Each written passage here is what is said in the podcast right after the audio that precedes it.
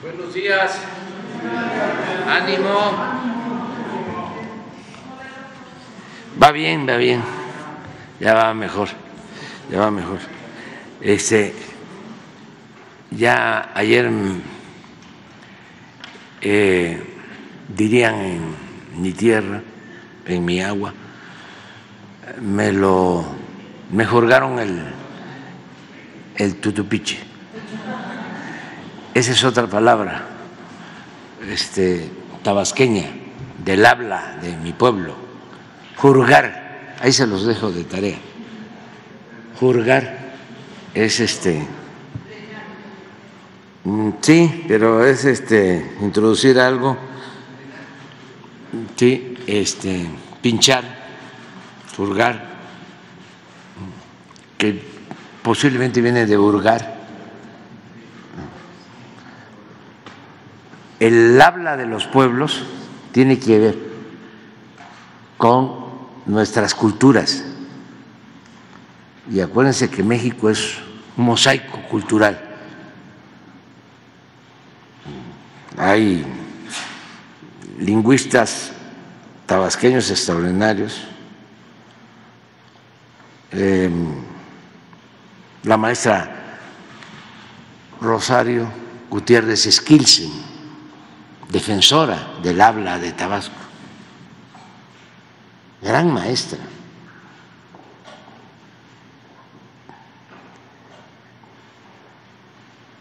Luego Marco C. Becerra y el maestro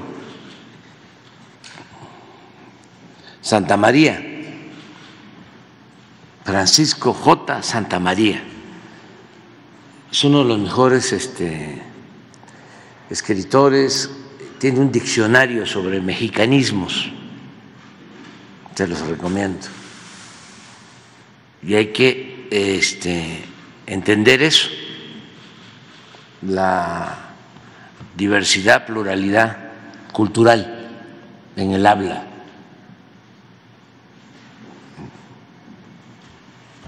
Y no estar ahí pensando, como se decía antes, solo en hablar físico, ¿no? La jeringonza, esa tecnocrática que se puso de moda y que no la entiende nadie. A veces cuando se escribe se dice, bájale. No, no, no. No es bajarle, es subirle, es escribir con claridad y para el pueblo, para que se entienda. Pero si ponen resiliencia, ¿Quién lo entiende? O Producto Interno Bruto.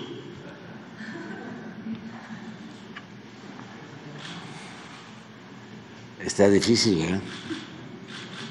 Y hay otras maneras de decirlos sencillas y además muy correctas,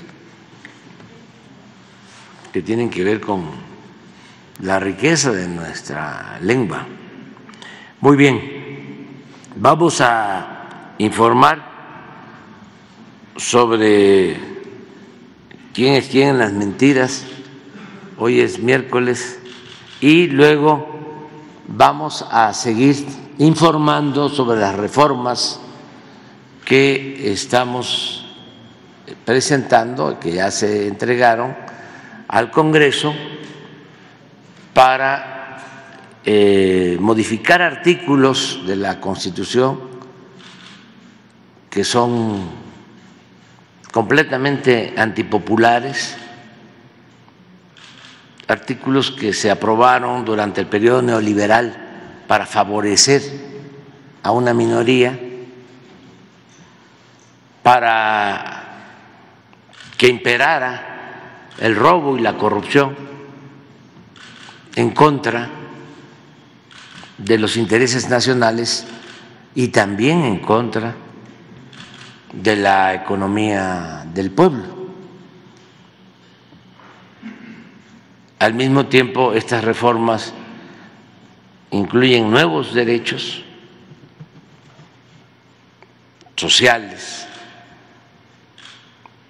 fortalecer el derecho a la salud,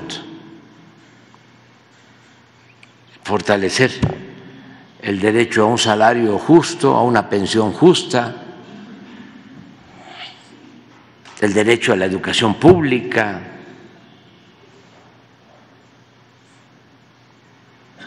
el derecho que tienen los jóvenes de ser atendidos, la pensión a los adultos mayores, la pensión para personas con discapacidad, todo esto elevarlo a rango constitucional, para que esté quien esté en el gobierno, no puedan eh, quitar, negar, omitir estas necesidades fundamentales de la gente, porque la función del gobierno es atender al pueblo y garantizar la felicidad de nuestro pueblo. Y además devolverle a la Constitución del 17 su carácter social y público. Que no sea un marco jurídico solo para beneficio de una minoría. Lo que hicieron durante todo el periodo neoliberal, lo he dicho muchas veces y lo voy a seguir repitiendo, en 36 años nunca se hizo una reforma a la Constitución y vaya que reformaron la Constitución vieron muchísimas reformas, pero ninguna en favor del pueblo. La mayoría fue para ajustar el marco jurídico en beneficio de los intereses particulares. Y repito, en contra del interés general del interés colectivo, del interés de los mexicanos. Entonces, por eso son estas reformas que estamos enviando y vamos a eh, seguir informando a la gente porque eh, asustan. Ahora, Elizabeth,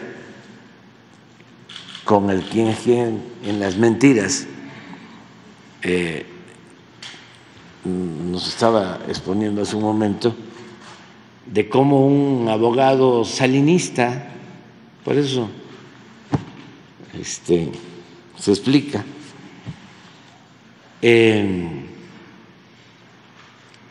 empezó a manejar de que estamos proponiendo en las reformas a la Constitución cancelar la propiedad privada Imagínense. Entonces, este, para evitar eso, porque hay quienes mm, se pueden este, eh, dejar llevar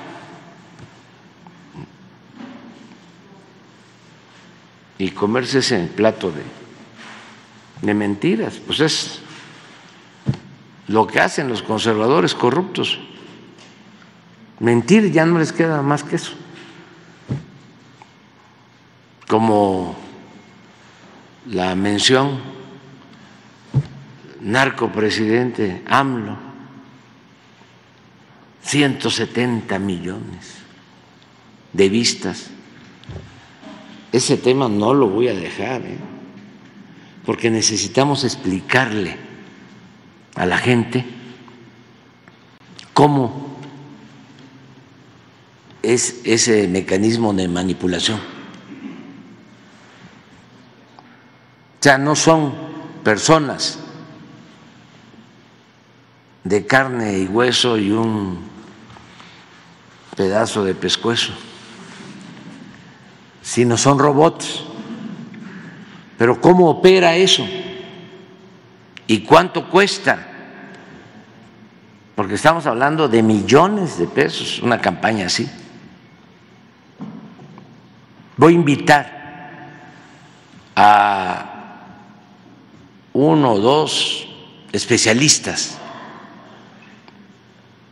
porque esa es una amenaza hacia adelante. Ya no en el caso de nosotros, afortunadamente en México la gente está muy politizada, muy consciente, en vez de afectarnos, nos fortalecen.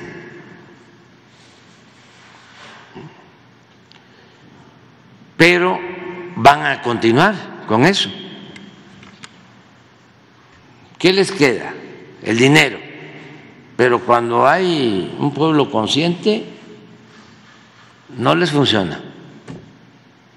El uso de la fuerza, ya decíamos, lo de Tellerán, que le recomendaba a Napoleón que no olvidara que las bayonetas servían para todos menos para sentarse en ellas. Eso no. Eh, pero sí, todo lo que tiene que ver con la manipulación. Entonces, un instrumento de control y de manipulación eficaz, si no se combate, es este manejo de redes sociales con bots. Eh, y hay que, este, sobre todo, eh, alertar a los jóvenes que están muy expuestos. Y hay que eh, informarles cómo opera esto, cómo esta mafia de publicistas, eh, que es este, internacional, cómo funciona. Y eso va a ser una muy buena contribución. Si les parece, eh, vamos a abrir ese tema aquí en las mañaneras. Eh, podríamos hacerlo cada 15 días, hablar del tema, porque es un asunto no solo de México, sino es un asunto mundial. Y va a ayudar mucho, no solo en nuestro país, sino a nivel mundial, porque no es un asunto solo de la academia, de un análisis, de una reflexión de estudiosos, sino es algo que debe de manejarse políticamente, es decir, difundirse mucho. Sí, como quién es quién en los bots, algo así, una sección quién es quién en los votos. Ya está. Ya está, ya este y lo vamos tratando y va ayudando mucho. Miren, eh, fíjense eh, lo que es el pensamiento conservador y cómo eh, siempre están pensando hacia adelante para mantener control, manipulación. Ahora en mi nuevo libro viene una carta, la del jefe del Departamento de Estado de, creo que del presidente Wilson, sí, que habla, díganme creo que es de 1925 la carta, si no me equivoco, 1925, Fíjense la recomendación que hace para que sin invasión militar se domine México. El, jefe del Departamento de Estado y podrá pensarse este que era pues una fantasía en aquel entonces, ¿no? Lo que planteaba, ¿la puedes poner? Del 24, 1924. Sí, era, era, era Wilson, ¿no? El presidente y él era jefe del Departamento de Estado. Este, sí, podría pensarse, pues eso es un disparate, pero van a ver. Prestan.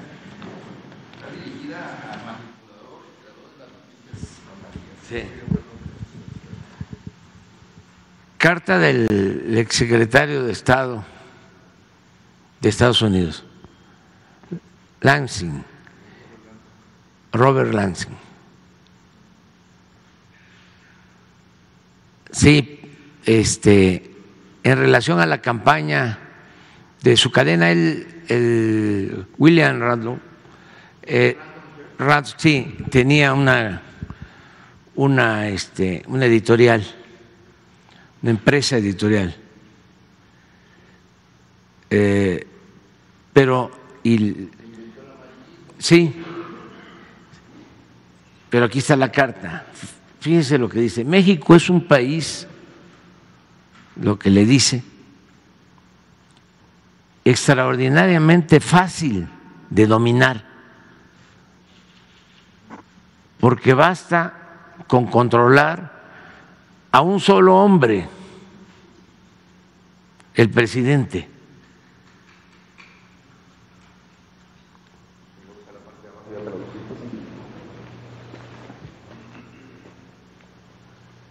Tenemos que abandonar la idea de poner en la presidencia mexicana a un ciudadano americano, ya que eso conduciría otra vez a la guerra. La solución necesita de más tiempo. Debemos abrirle a los jóvenes mexicanos ambiciosos las puertas de nuestras universidades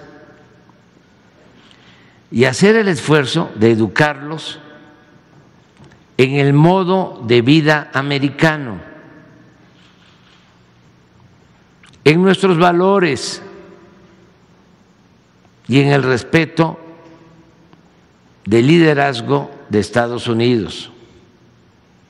México necesitará administradores competentes y con el tiempo esos jóvenes llegarán a ocupar cargos importantes y eventualmente se adueñarán de la misma presidencia.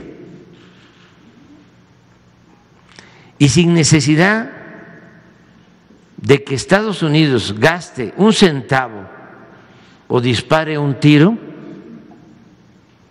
harán lo que queramos y lo harán mejor y más radicalmente que lo que nosotros mismos podríamos haberlo hecho. ¿Le suena? 1924, el jefe del Departamento de Estado. Entonces, sí hay que pensar siempre. Y este es un tema importante, el de cómo eh, contrarrestar las campañas de manipulación con el uso de las nuevas tecnologías de comunicación.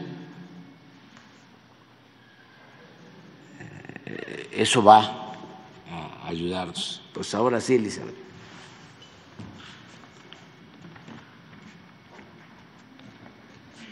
Con su permiso, señor presidente, buenos días a todas, a todos.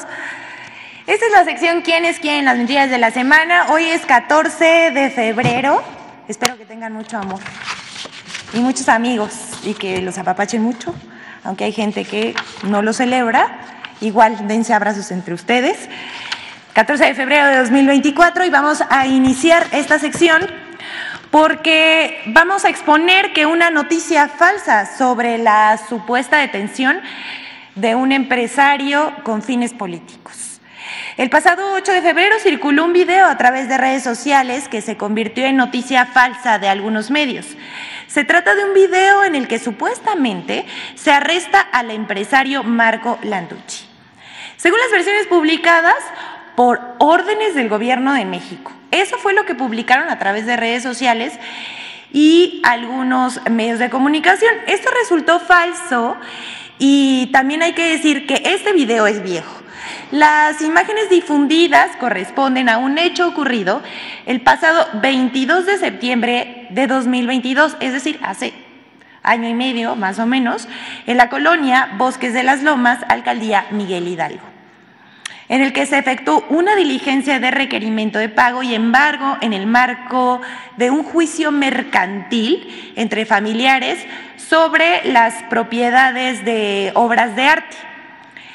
En ese momento y también en este momento, la Secretaría de Seguridad eh, Ciudadana de la Ciudad de México tuvo que desmentir y dijo que en ese momento solo se estableció un perímetro con elementos de la Policía Metropolitana para permitir el embargo precautorio. Hay que decir, no hubo ninguna detención. Pero llama la atención cómo convierten una nota vieja sobre un pleito familiar en una acusación contra el gobierno por perseguir empresarios. O sea, no perseguimos a nadie en este gobierno, así que no sabemos qué fines tiene. En este ah, estamos viendo esto, que mm, es el desmentido de entonces, que dijeron que, por supuesto, no había ah, detención. los mismos familiares salieron a decir que esto era falso, pero ni así. Me pasa la anterior, por favor, vemos medios de comunicación como ADN 40, La Silla Rota y SDP Noticias. En ese momento fueron quienes publicaron esta nota, pero por alguna razón la volvieron a publicar en este año. Ya saben, así se las gastan. Vamos con la siguiente. Falso que se haya filtrado base de datos de facturación de Pemex. Víctor Ruiz, fundador de la firma de ciberseguridad eh, Slinking, si así es que se pronuncia, si no me disculparán, difundió la noticia falsa de que la base de datos del sistema de facturación electrónica de petróleos mexicanos habría sido filtrada y se encontraría disponible en la red. Inmediatamente la maquinaria se echó a andar. ¿Quién creen que publicó esta mentira? Bueno, primero fue Latinus de Loret de Mola, Infobae, lo cuestionó, pero al interior de la nota sí dice que sí, que no, que no hay información suficiente, etcétera. Y Oil and Gas Magazine. Pero también quien difundió esta noticia como si fuera verdadera fueron las guacamayas. Todos se dieron vuelo compartiendo esta mentira sin verificar una letra. Pemex informó que la base de datos de clientes para la facturación está segura y que es falso que haya sido vulnerada. Además, también verificó Pemex que la información difundida es una lista, esta lista que ellos presentan es una lista de proveedores y negocios, pero ellos no pertenecen a Pemex. Incluso revisando la información que fue publicada, eh, funcionarios de Pemex se dieron cuenta que hasta había cerveceras. O sea, esto la verdad es que ya se inventan cualquier cosa. Y ya nada más, solo les vamos a compartir que este personaje, Víctor Ruiz, dio entrevistas, por supuesto, haciéndose promoción ante esta mentira, publica, y esto es muy importante, publica información personal y privada. Y esto, a esto se le conoce como doxing. que viene de la palabra doc, documento. Y esto en Internet, publicar información personal, es una forma de ciberacoso y violencia. Así que hay que tener mucho cuidado con hacer este tipo de aseveraciones y además publicar este tipo de datos en el Internet. Pero vamos, hasta aquí estas notas falsas, pero vamos a abrir un espacio titulado Así piensan los intelectuales conservadores. Tenemos dos botones de muestra de lo que están diciendo los intelectuales de derecha en los medios. Perdón. Se quejan libremente de vivir en una dictadura. Se quejan libremente de vivir en una dictadura. Qué extraña dictadura, ¿no les parece? El primero, Héctor Aguilar Camín, quien hace gala de clasismo y expresa su deseo a favor del intervencionismo extranjero. No solo mostró su clasismo habitual, habitual, ya lo conocemos, sino que además mintió que en España la señora X había sido recibida con bombo y platillo casi casi, pero mintió, porque nada importante la recibió. Pero ahí Larcamín dice que sí, que los Vargallosa, que el Partido Social Obrero Español, pero no, ¿saben quién sí la recibió? Felipe Calderón. Y luego ella misma se arrepintió de esa foto. Bueno, pero esa ustedes ya lo verán ahí en su medio de confianza o en la red social X, porque no nos vamos a entrar mucho en ese tema. Vamos a ver lo que dijo Héctor Aguilar Camín. A mí me gusta una candidata que va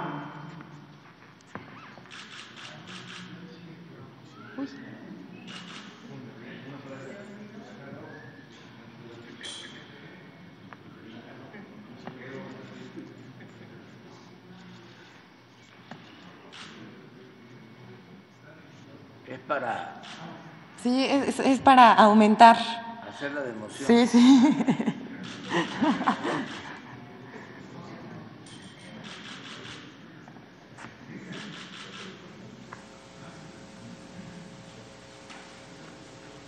A mí me gusta una candidata que va a los Estados Unidos, habla con los medios, habla con los empresarios, le dice a la OEA que venga a observar la elección que está inclinada en México y hace su trabajo y consigue muchísima prensa con eso.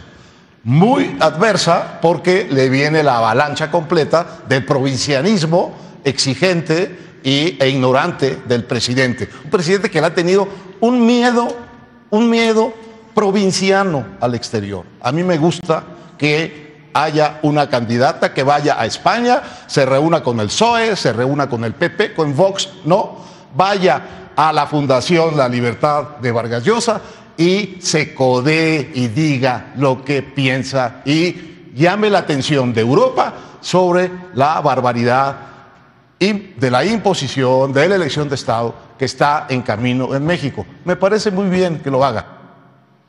Se disoció, lo perdimos. Hasta aquí Aguilar Camín. Pero ahora presentamos a Sergio Sarmiento, que se siente con la autoridad moral al asegurar que el acceso al agua no es un derecho humano y aboga por su privatización. Vamos a escuchar de viva voz al columnista de Reforma y presentador de noticias del Heraldo, eh, Radio. Pero antes de escucharlo, recordemos algo. El artículo 4 de la Constitución mexicana eh, reconoce el derecho humano al agua. Dice, Toda persona tiene derecho al acceso, disposición y saneamiento de agua para consumo personal y doméstico en forma suficiente, salubre, aceptable y asequible. El Estado garantizará este derecho y la ley definirá las bases, apoyos y modalidades para el acceso y uso equitativo y sustentable de los recursos hídricos estableciendo la participación de la federación, las entidades federativas y los municipios, así como la participación de la ciudadanía para la consecución de dichos fines. Vamos a ver lo que dijo. El agua es un derecho porque, porque los políticos decidieron que era un derecho. Los alimentos no son un derecho. Curiosamente, los alimentos sí están en un mercado. ¿Y qué pasa en un mercado?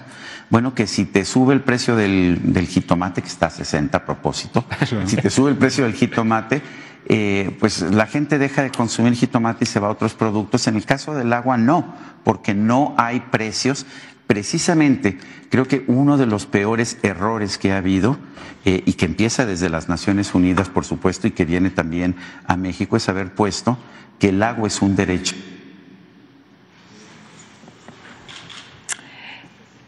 También hay que decir que después de, este, de esta mesa de análisis, eh, él escribió para el Día de Reforma esta columna que se llama Sin Derecho al Agua en donde él dice, cito, uno de los peores errores ha sido convertir el agua en un derecho humano.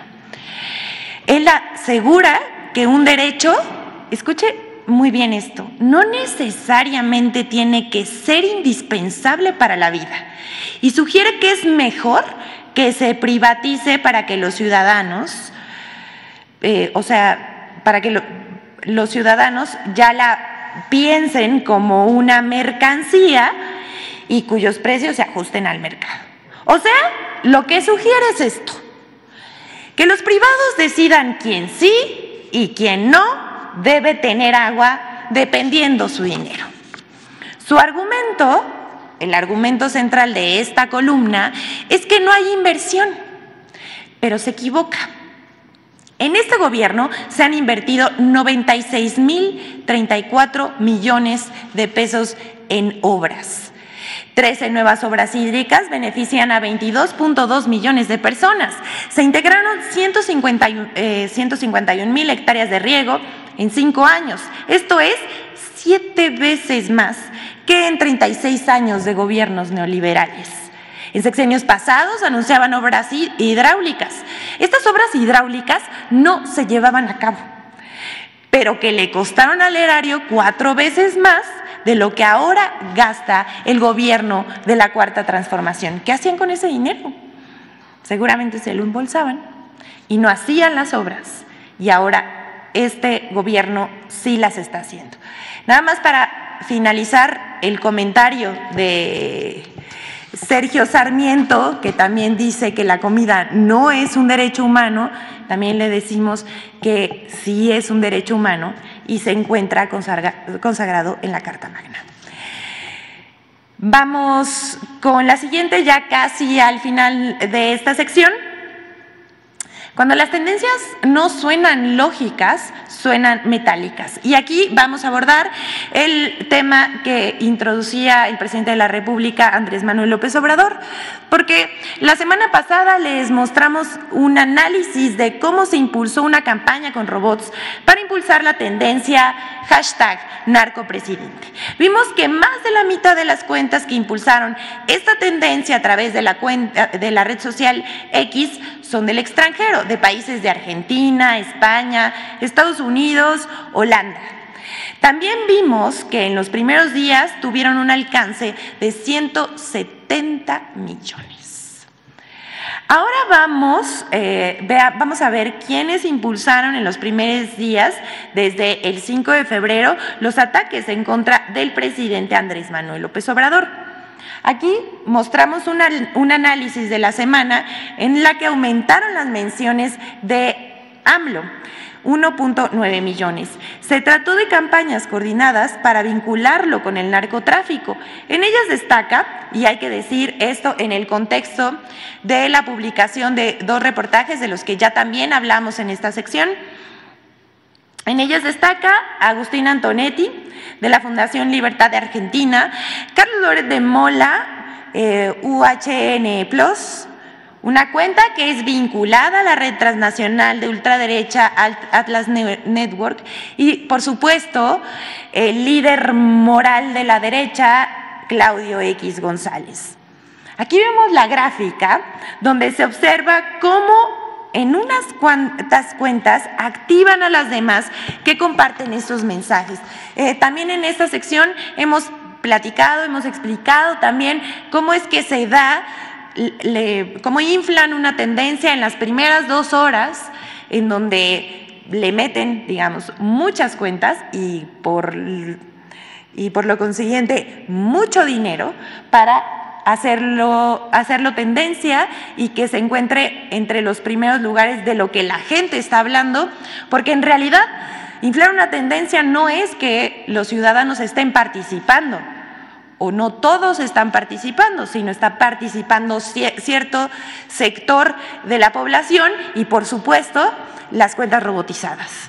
Ahora bien, los mensajes más compartidos de esta campaña, además de los ya mencionados, es lo que decíamos también la semana pasada, citan un tuit y es ampliamente eh, eh, se reproduce muchas veces, como los de Azucena Uresti, Glodejo, Río Hermoso, Melisabeli. La mayoría también son cuentas que apoyan a la candidata de la oposición, quien también aprovechó, hay que decirlo, y se subió a la ola desinformativa. De otro lado, eh, contrarrestando la desinformación, destacan Epigmenio Ibarra, Sin Línea y la Catrina Norteña. Así se fabrican los ataques en redes sociales. Se colocan noticias falsas y se le dan vuelo con personajes con cierta credibilidad. Ahora, hay que decir una cosa, hay que explicarlo también. Desde que Elon Musk puso una tarifa para verificar cuentas en esta red social, se cree que las cuentas verificadas son cuentas confiables y que dicen la verdad. Y así es como ha crecido también el fenómeno de las noticias falsas a través también de las redes sociales. Estos robots también que difunden estas noticias falsas de cuentas que pagan para ser verificadas, crecen los mensajes y colocan los hashtags entre las tendencias por tanto tiempo. Llevamos 14 14 días en esta campaña en donde quieren posicionar un tema, el cual es absolutamente falso. Esto hay que decir, y también lo dijo el presidente, cuesta millones de pesos. ¿Quién pompo? Eh, por último, tenemos la colaboración de Infodemia sobre las mentiras acerca de que el gobierno del presidente López Obrador quería desaparecer la propiedad privada, lo cual es un disparate, una mentira demasiado obvia. Pero, ¿qué creen? Hasta un ex procurador de justicia, Ignacio Morales Lechuga, salió a defender la causa inventada. Vamos a verlo.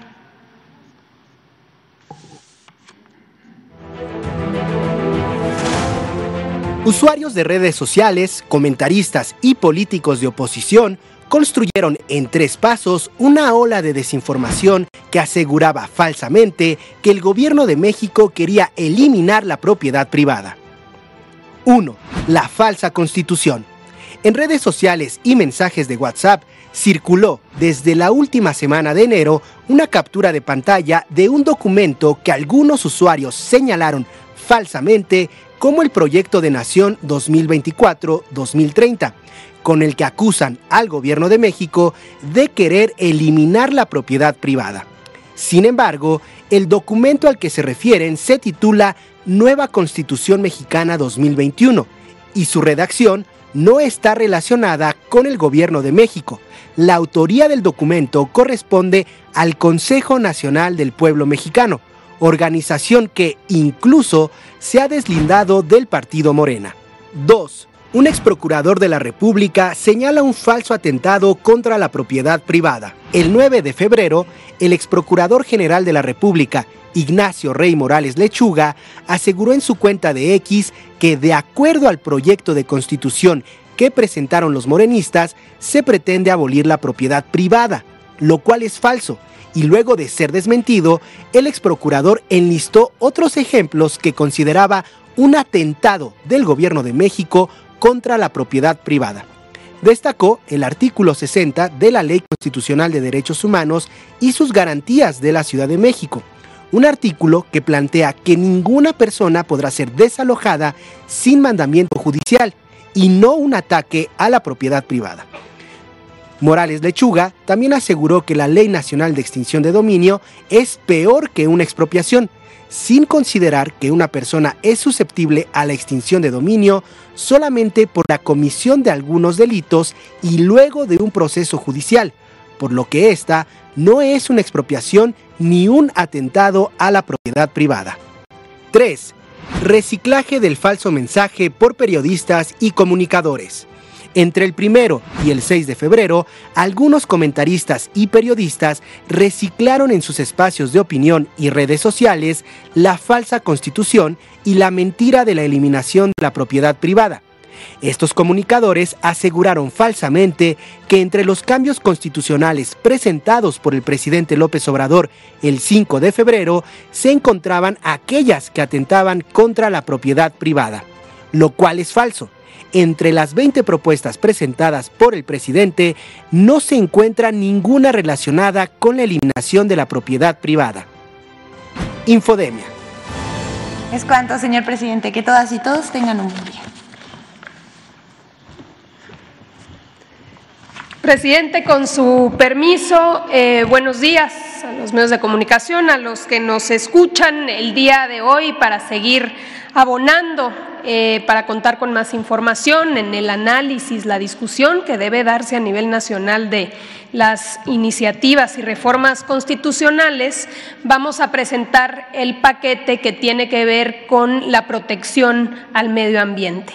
Dentro de las 20 iniciativas entra este paquete que incluye eh, el tema de protección animal, Aquí ya se hablaba de que existe el derecho humano al agua, pero se establece ahora una eh, reforma para proteger y limitar estas eh, concesiones que ha sido en el pasado todo un abuso, el tema del fracking, el tema también de las minas, la minería a cielo abierto y finalmente del maíz transgénico. Así que para ello nos acompaña el día de hoy la secretaria de Medio Ambiente, María Luisa Albores, y también René Sánchez, que nos va a presentar la reforma respecto al maíz transgénico. Adelante, secretaria. Gracias. Gracias, con su permiso, presidente, secretaria alcalde y eh, medios de comunicación que el día de hoy nos escuchan. Buenos días. Quisiera presentar las iniciativas de estas reformas constitucionales competentes al sector ambiental. Informo. Eh, primero quisiera dar un contexto de estas reformas tan importantes para, para México. En este sentido, eh, el caso del maíz, que lo va a presentar el compañero René Sánchez Galindo, comparto. México es el centro de origen, diversidad y domesticación de al menos 59 razas nativas de maíz. Es base de nuestra identidad, alimentación y soberanía. La siembra de cultivos o plantaciones transgénicas o OGMs están directamente ligadas con el uso de sustancias dañinas para la salud, como es el caso del glifosato. Es una sustancia que se ocupa como herbicida. Normalmente los paquetes tecnológicos de un OGM o transgénico llevan paquetes tecnológicos con muchísimas sustancias agrotóxicas. En el caso del agua, el uso del agua como una mercancía ha hecho que diferentes sectores económicos se apropien de ella de una manera irracional, generando sobreexplotación de ríos y acuíferos y contribuyendo a la contaminación también por el uso. El agua es el líquido vital, no hay sustitutos para el agua. El agua es un derecho humano, es un derecho a la vida. La siguiente, por favor. El caso de la minería la minería a cielo abierto es la más contaminante, ya que implica eliminar todo lo que es la cobertura vegetal y con esto se nos va la fauna, después va hacia el suelo, quita el subsuelo, llega al subsuelo y remueve la roca y los minerales. Para hacer eso ocupa grandes cantidades de agua, misma que después se contamina con algunos eh, componentes, como es el caso de cianuro, que es altamente contaminante. Eh, después también al hacer las detonaciones salen polvos y eso causa también la contaminación del aire. Fracking. el uso de más de 700 diferentes productos químicos que se revuelven con el agua. Estos componentes químicos hay algunos que son altamente tóxicos y hasta cancerígenos, vemos como el metanol, el benceno, el tolueno, etcétera. Y el uso excesivo de agua que genera grandes cantidades de aguas residuales al aplicarle más de 750 sustancias químicas se introduce, por eso se llama fracking, porque es fracturación, rompe la roca, se introduce el agua para poder sacar en este caso el petróleo, el gas. La siguiente, por favor. Esta la daré compañero René. La siguiente, por favor. Acá. En el caso de preferencia de la disponibilidad del agua para consumo personal y uso doméstico, la reforma al párrafo sexto del cuarto constitucional con el propósito de garantizar el derecho al agua, se establece la preferencia del consumo personal y doméstico del agua sobre cualquier otro uso.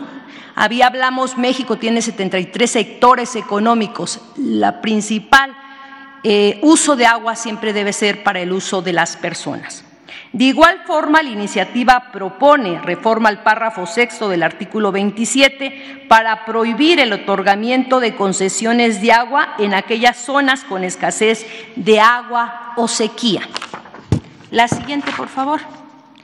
En el caso de la prohibición de las concesiones para actividades de minería a cielo abierto, es la modificación al párrafo sexto del artículo 27 constitucional con el objeto de prohibir tanto el otorgamiento de concesiones como las actividades de exploración, explotación, beneficio o uso o aprovechamiento de minerales, metales o metaloides a cielo abierto. Asimismo, se sancionarán a las personas que realicen estas actividades en un sentido si no se tienen los permisos. Y hablo de los permisos porque recuerden que hay minería a cielo abierto porque se dieron permisos anteriores. Lo que no se ha entregado es una sola concesión de minería a cielo abierto desde el sexenio del licenciado Andrés Manuel López Obrador. Prohibición del fracturamiento hidráulico para la extracción de hidrocarburos. Eh, esta es la modificación del párrafo séptimo del artículo 27 constitucional para prohibir el otorgamiento de contratos para la extracción de hidrocarburos líquidos y gaseosos a través del frac, la fractura hidráulica o fracturamiento hidráulico, por lo que también se establece que se este, sancionarán a las personas que realicen cualquier actividad relacionada con este tipo de extracción. La siguiente, por favor. Y en materia de protección y cuidado animal, la reforma constitucional al artículo tercero, cuarto y 73, en este sentido, establecer la prohibición del maltrato a los animales y a la facultad del Congreso de la Unión para emitir la ley general que regule la concurrencia del gobierno federal, de los gobiernos de las entidades federativas, de los municipios y, en su caso, de las demarcaciones territoriales de la Ciudad de México en materia de lo siguiente. Protección de los animales de acuerdo con su naturaleza, características y vínculos con las personas. Eh, prevención y prohibición del maltrato a la crianza y en el aprovechamiento de animales para consumo humano. Medidas necesarias para atender el control de plagas y riesgos sanitarios. Incorporación de dicho tema en los planes y programas de estudios educativos del país. La siguiente, por favor.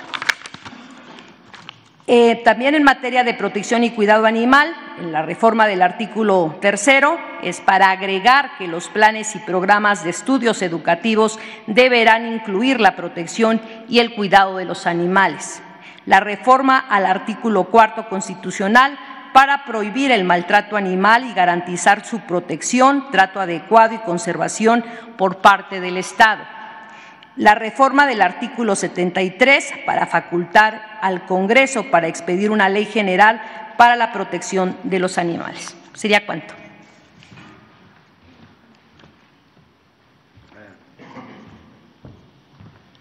Con su permiso, señor presidente, buenos días a todas y todos. La prohibición del maíz transgénico. Con la reforma propuesta, se protege al maíz como elemento de identidad nacional, como elemento básico y se declara que está libre de transgénicos. Sigue, por favor. Somos mujeres y hombres de maíz. Hace 10.000 años en estas tierras se domesticó, se inició un proceso de domesticación de un pasto, de un zacate, conocido como teocintle, y este proceso sigue vivo hasta hoy. Fue la base de la civilización mesoamericana y hoy representa el 50% de los nutrientes de los mexicanos y mexicanas, lo que no pasa en ningún otro país. Pero ¿qué es el maíz transgénico y cuáles son sus consecuencias? Es un maíz de laboratorio que tiene por objeto como función ser plaguicida y que contiene células alteradas. Contaminan a los maíces nativos y ponen en riesgo eh, tanto al maíz nativo como su entorno, como el huitlacoche o como las abejas. Carece de estudios de seguridad. No se ha hecho un solo estudio por la industria internacional que proteja, eh, eh, que considere a la alimentación de los mexicanos y los mexicanas. Por eso, la iniciativa propone que el maíz destinado para consumo humano, del cual nuestro país es autosuficiente, debe ser libre de modificaciones genéticas como las transgénicas y propone declarar al país libre de cultivos de maíz transgénico. Sin maíz no hay país. Gracias. Nada más decir sobre el tema, pero yo también tengo un... Cuando eh, Elizabeth menciona lo de que vamos a, abolir la propiedad privada, eh, parece que hay un mensaje, un tuit también de Aguilar Camín. Increíble. A ver, ¿por qué no lo pones?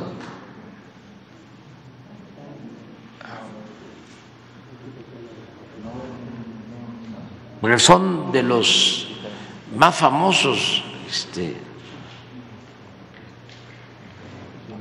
escritores y publicistas del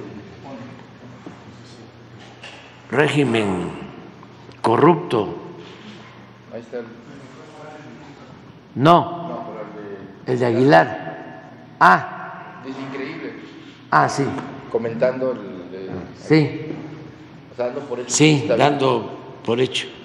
Bueno, ¿por qué no pones ahí lo que es increíble para que la gente este, entienda por qué es la actitud en contra de Aguilar Camín, contra de nosotros? ¿Por qué no pones ahí este, el dinero que recibía de Salinas? Y este, por eso, pues no le gusta, le molesta lo nuestro. Para hablar claro, ¿no? Porque ya basta de simulación. Todo tiene una explicación. Y sí aplica esto de que lo que no suena lógico, sí suena metálico. Y siempre es el dinero que es este la mamá y el papá del diablo.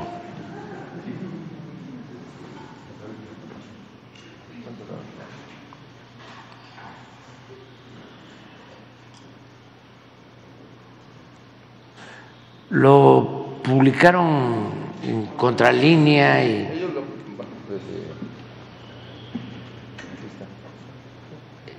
Aguilar Camín surge este, como intelectual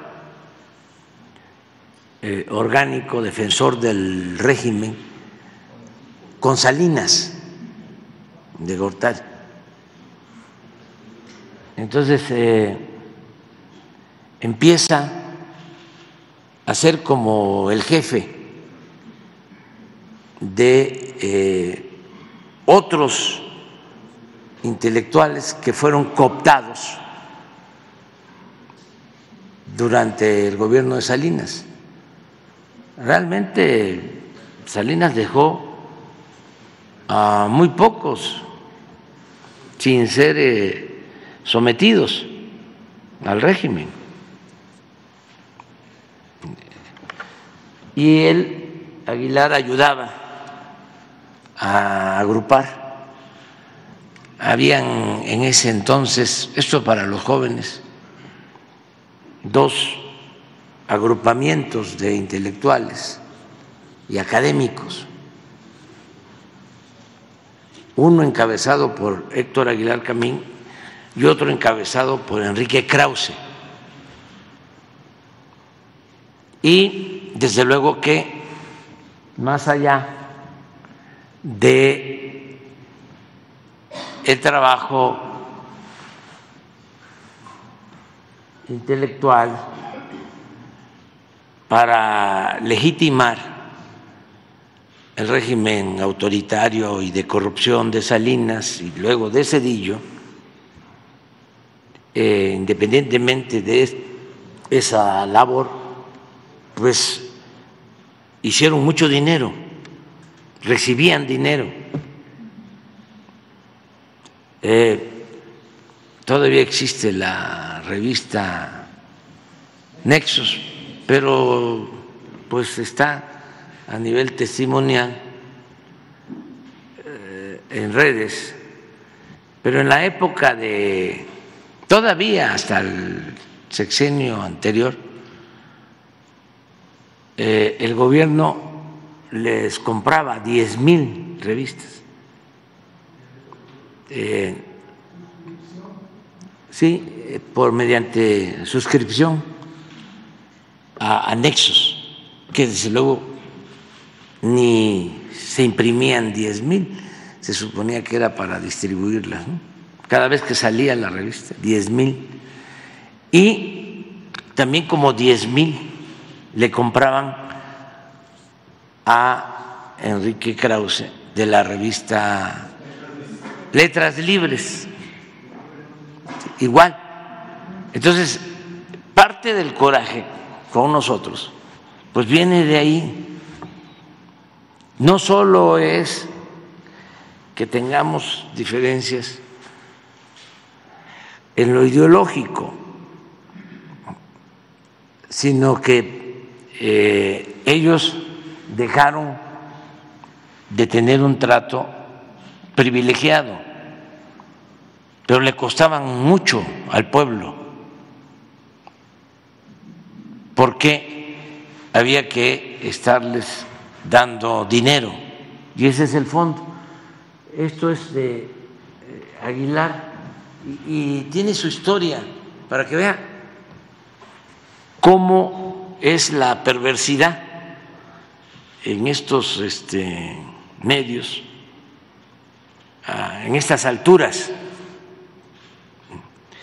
Todo esto es cuando Aguilar es este, el consentido de Salinas, pero luego entra Cedillo y Aguilar traiciona a Salinas. Salinas tenía un método, lo tiene seguramente, en donde a todo el que compraba lo fichaba. Entonces me platicó una persona que lo visitó en una ocasión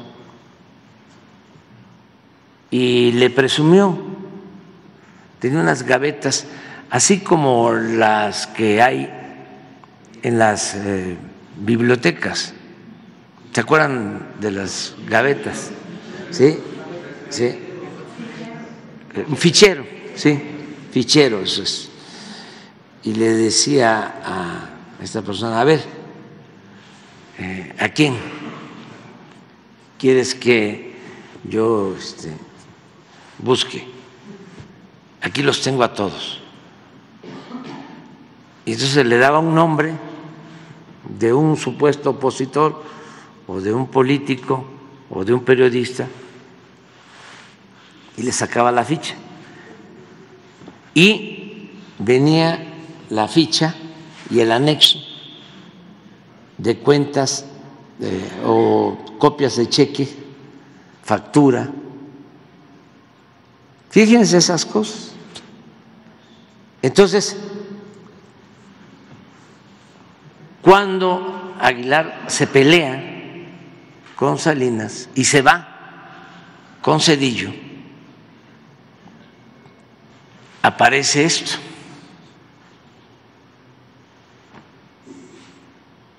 Aparecen estos documentos.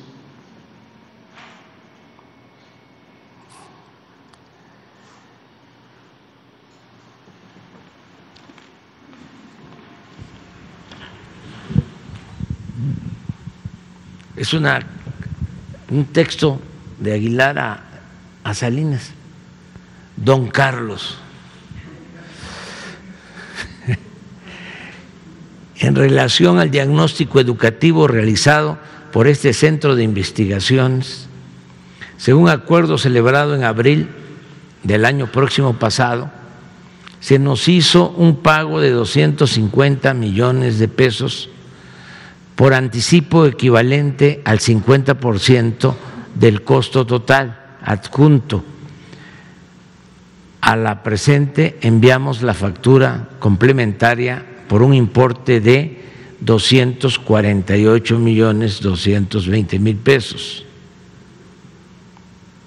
Por otra parte, me permito comentarle que en virtud de la complejidad del propio estudio y diversos compromisos del INEGI, incurridos en un retraso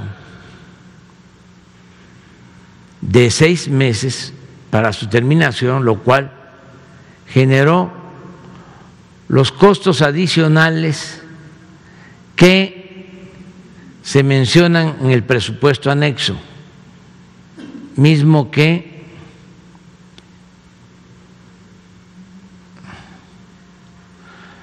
someto a tu consideración, son los costos adicionales y en el caso de tu aprobación se adjunta también las facturas que el importe, por el importe de 115 millones 920 mil pesos para el pago correspondiente. O sea que son 248 más 115, ¿no? Ahí. Ahí, tiempo después, este es 90. A ver, este es ya el 93, casi todo el sexenio. ¿no?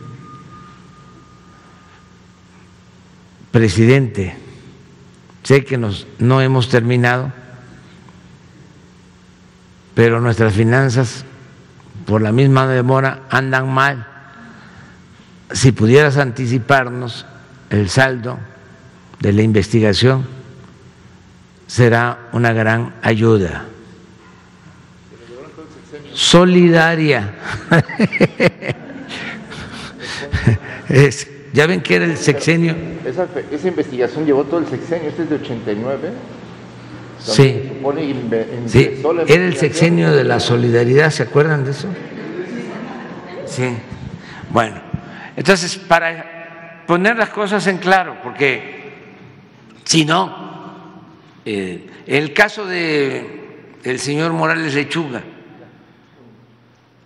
eh, fue procurador con Salinas. ¿Sí? Ya con eso es bastante. Bueno, pero no solo eso. Cuando termina,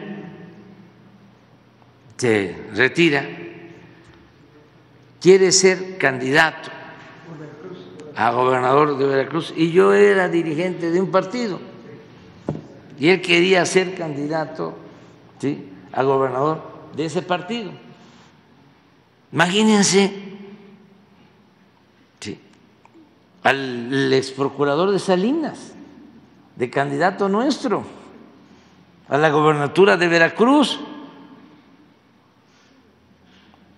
Entonces, empieza a hacer labor al grado que copta, no quiero usar la otra palabra, copta a los dirigentes de ese partido en Veracruz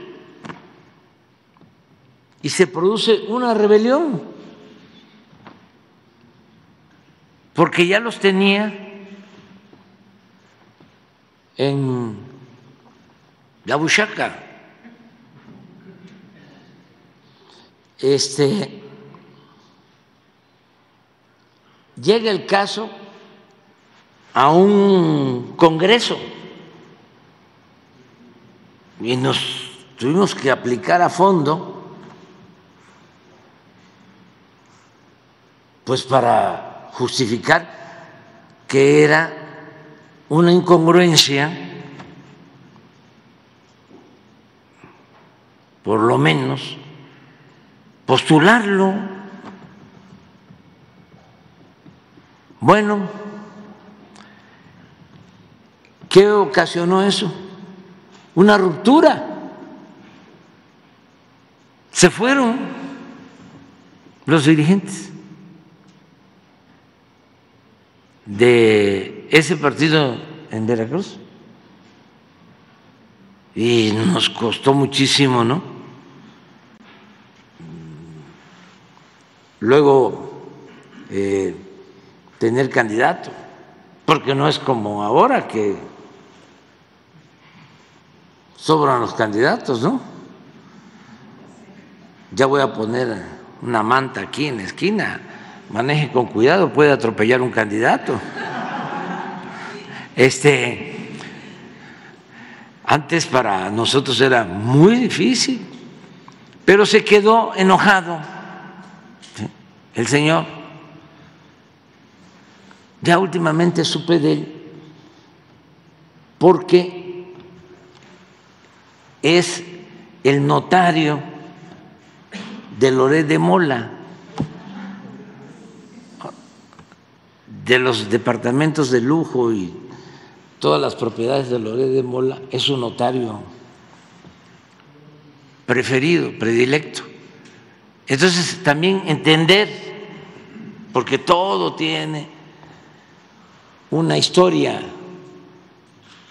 y no hay texto sin contexto y no se pueden explicar las actitudes sin los antecedentes.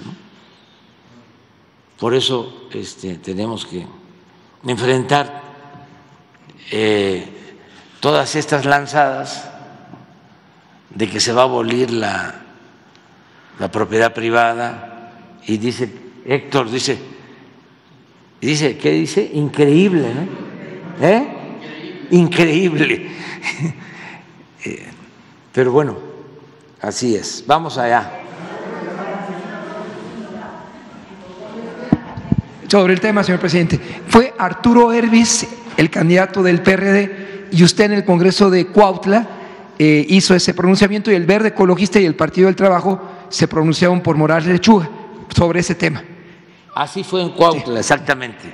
Ah, señor presidente, dado que de, eh, Timothy Golden, en su momento en el 96, cuestionó al general Carrillo Lea y a Mario Fabio Beltrones, vinculándolos con el tema del narcotráfico, y como ellos no demandaron, le quisiera preguntar, ¿no cree usted que para revertir ese tema de los 70 o 90 millones de votos o lo que fuere, sería correcto que usted pidiera al director de comunicación, como en su momento Miguel de la Madrid lo hizo cuando Jack Anderson le publicó un artículo en el que De la Madrid visitaba Washington en mayo de 1994 y Jack Anderson, 84, le publicó que De la Madrid había sacado al exterior 52 millones de dólares y había depositado en dos cuentas de bancos suizos.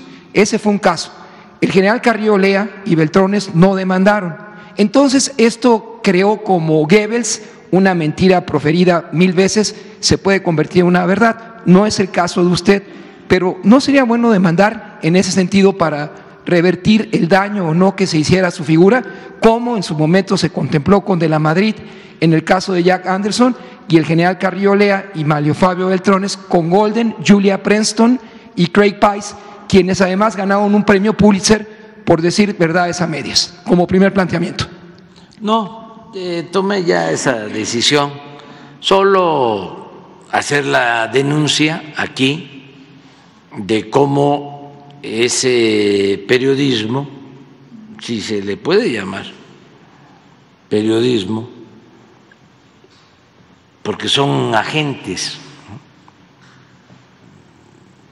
más bien eh, son eh, personas que se alquilan o se venden, mercenarios que están al servicio de eh, potentados en lo económico o al servicio de agencias de gobiernos extranjeros, como en este caso,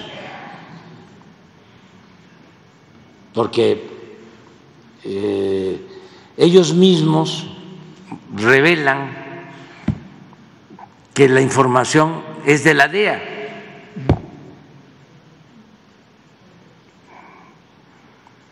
Y que este, eh, la DEA les dio la información.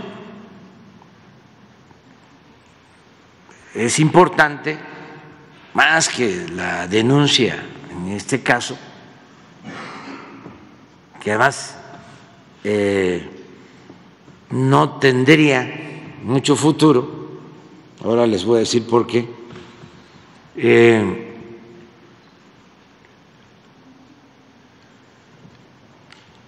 más que la denuncia es eh, mostrar, dar a conocer el modus operandi de este periodismo afamado que está eh, al servicio de minorías para destruir eh, el prestigio, la fama pública de dirigentes que que no les conviene a los gobiernos hegemónicos o que no ven con buenos ojos los potentados. Entonces, es mejor eso. Cuando les hablo de la denuncia, yo tenía ganas de presentar una denuncia cuando el juicio de, de García Luna. Contra el abogado. Sí, y pedí, tenía ganas de denunciarlo, al abogado, porque eh, fuera de, del procedimiento le entregó, leyó una tarjeta ahí eh, diciendo de que yo había recibido dinero en la contienda contra Fox y le preguntaron a, a Zambada si era cierto y dijo que no, pero la tarjeta la saca este abogado con propósitos de dañarme, bajo la consigna de que la calumnia cuando no mancha tizna. Entonces sí, lo voy a demandar, pero pedí este, mm, información sobre cómo proceder, incluso al embajador de México, Esteban Moctezuma. Entonces me mandó opiniones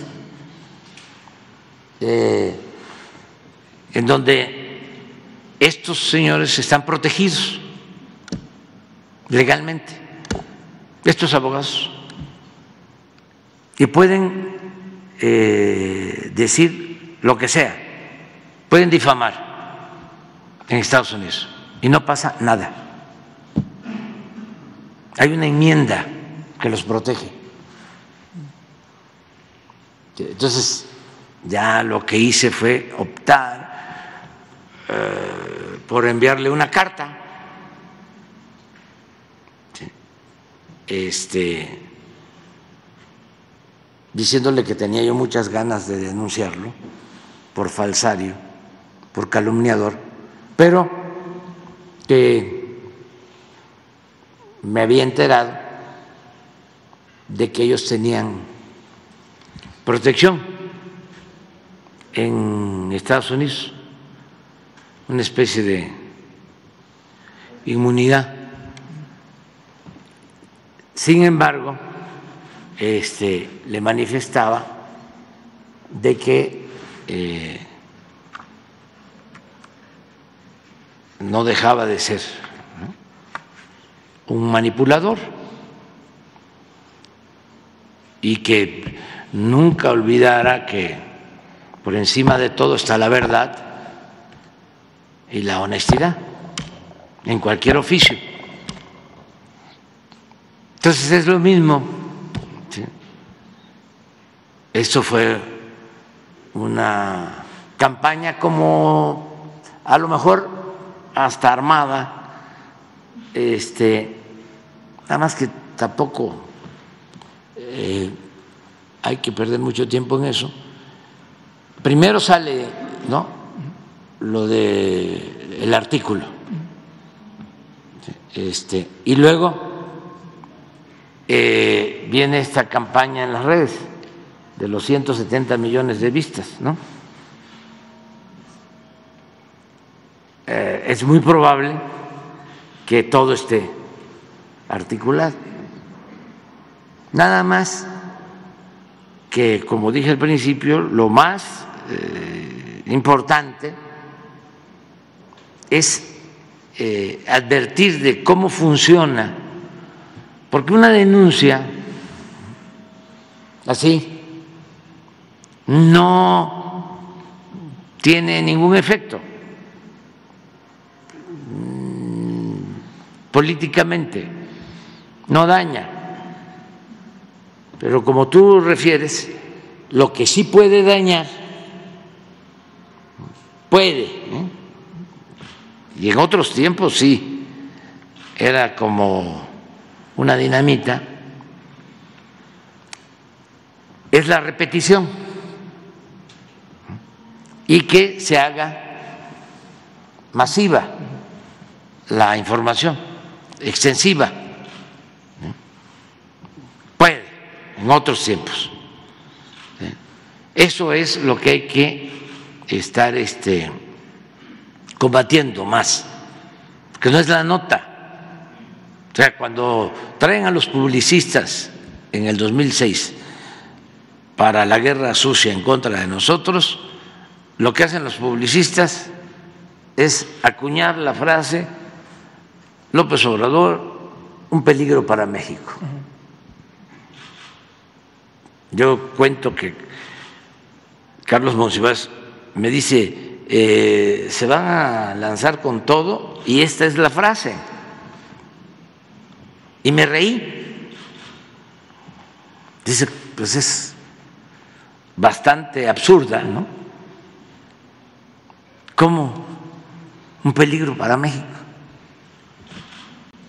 Pero no, no es la frase, es la repetición.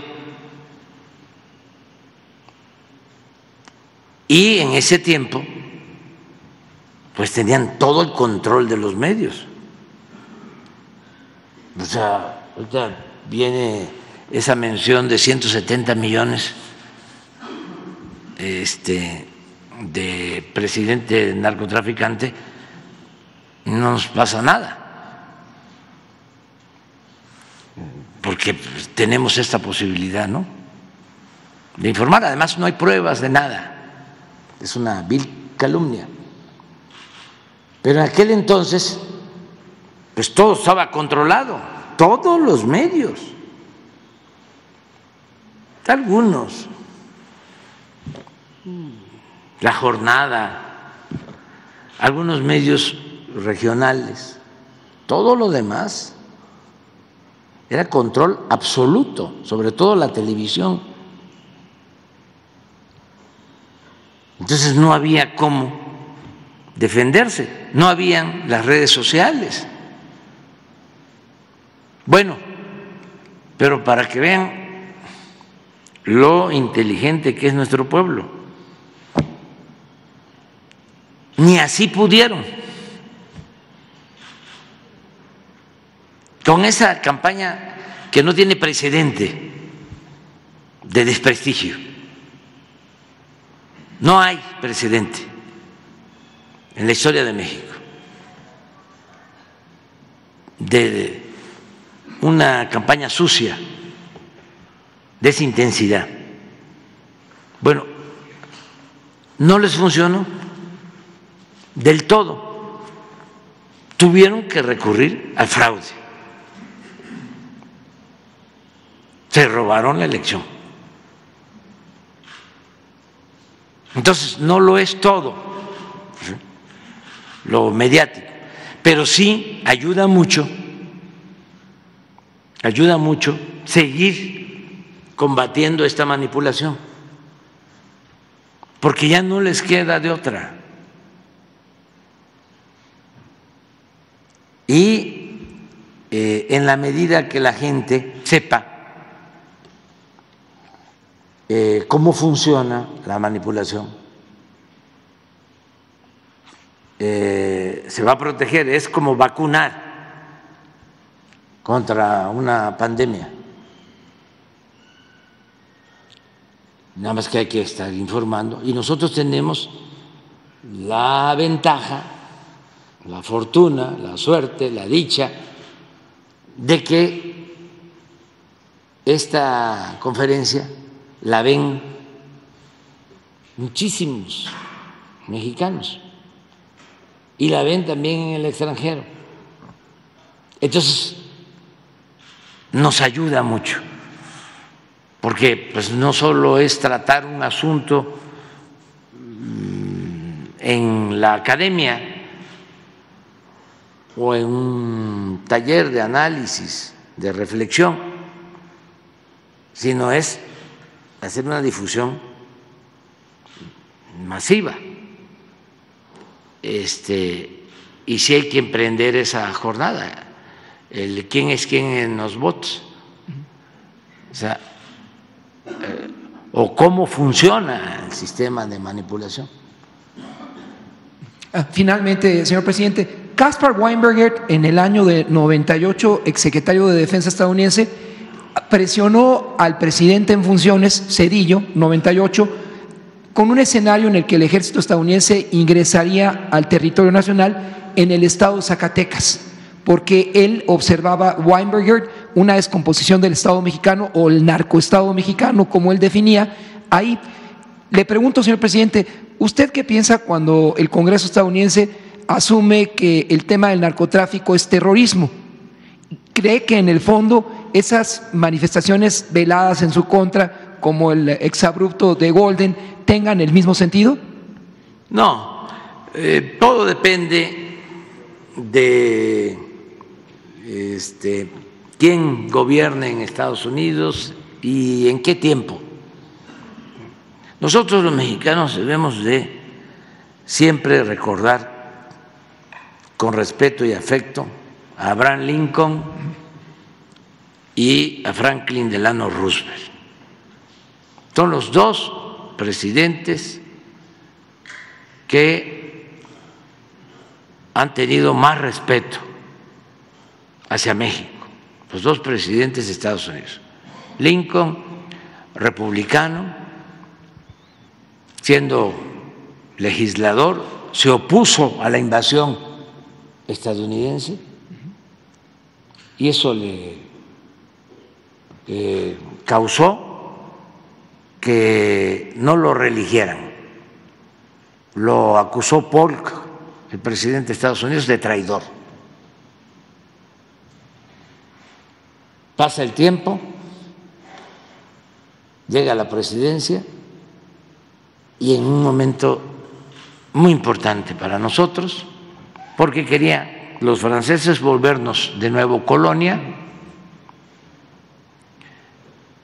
y Lincoln se entiende con el presidente Juárez, se va la familia de Juárez allá, eh, hace Matías Romero una muy buena labor diplomática y Lincoln no reconoce a Maximiliano. Y eso ayuda mucho a que se restaure la República y se logre la segunda independencia de México. Y el otro presidente, bueno, Lincoln era republicano, y el otro presidente, Roosevelt, demócrata, se portó muy bien cuando se tomó la decisión soberana de expropiar el petróleo. Y eh, fue respetuoso de la decisión del presidente Cárdenas. Tenía de embajador a uno de los mejores embajadores, si no es el mejor embajador que ha habido, Joseph Daniel. Eh, que había sido jefe de Roosevelt cuando Daniel fue secretario de Marina en Estados Unidos. Entonces llega Roosevelt a la presidencia y lo designa embajador de Estados Unidos en México. Y Daniel se porta muy bien, entiende el por qué actuaba así. El presidente Cárdenas. Y nos respetan. Y luego eh, viene la Segunda Guerra Mundial y hay cooperación México-Estados Unidos, van mexicanos a trabajar a la recolección de cosechas, eh, porque los estadounidenses van a la guerra, eh, trabajan obreros mexicanos en la construcción del ferrocarril en Estados Unidos, los llamados braceros, se logra ese convenio, incluso militarmente se construyen bases aéreas de manera conjunta. Por ejemplo, la primera base aérea, base ¿sí? de la Fuerza Aérea, la número uno es Santa Lucía, que la quería desaparecer este, el gobierno anterior con la construcción de, del aeropuerto en el lago de Texcoco. Pero la segunda, eso no lo sabe mucha gente, es la de Istepec, en Oaxaca, en el Istmo, que se hace cuando la Segunda Guerra Mundial, con la participación de eh, las Fuerzas Armadas de Estados Unidos. Y la tercera base aérea es también de la Segunda Guerra Mundial, es la de Ensenada, Baja California. Entonces, en ese entonces, cuando la guerra, había terminado el presidente Cárdenas su mandato, en 1940, me cuenta el ingeniero Cuauhtémoc Cárdenas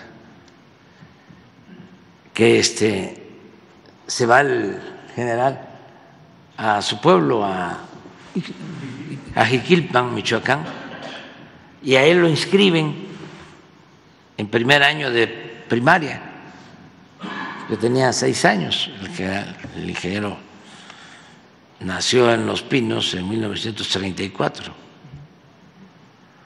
entonces creo que tenía seis años, lo inscriben, primer año de primaria, porque ya el general ya iba de retiro, pero viene la guerra y lo llama el presidente Ávila Camacho y lo nombra, y él acepta por las circunstancias, de nuevo secretario de la Defensa. El señor Cárdenas fue dos veces secretario de la Defensa. Entonces, eh, son circunstancias, a mí me toca eh, una parte del gobierno del presidente Trump, se trata este tema que tú estás planteando de querer eh, darle trato de narcotraficantes, digo de terroristas a narcotraficantes, y este, yo me opongo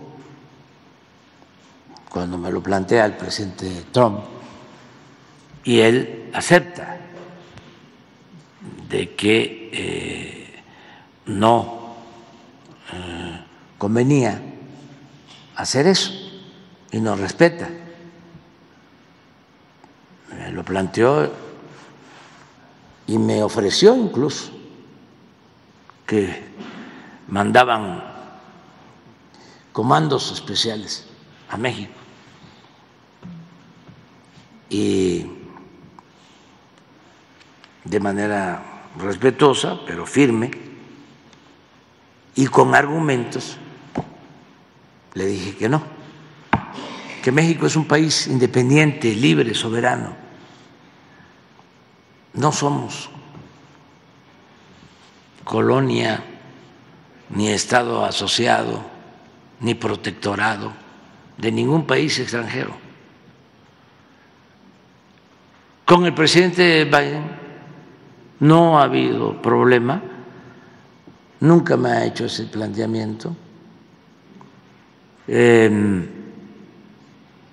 recientemente salió el tema hace unos días de más eh, acciones eh, contra los migrantes en nuestra frontera norte. Se habló incluso de que se iba a cerrar la frontera. Estaba de por medio una negociación en el Congreso para enviar dinero a Ucrania y a Israel. Y querían meter el tema migratorio.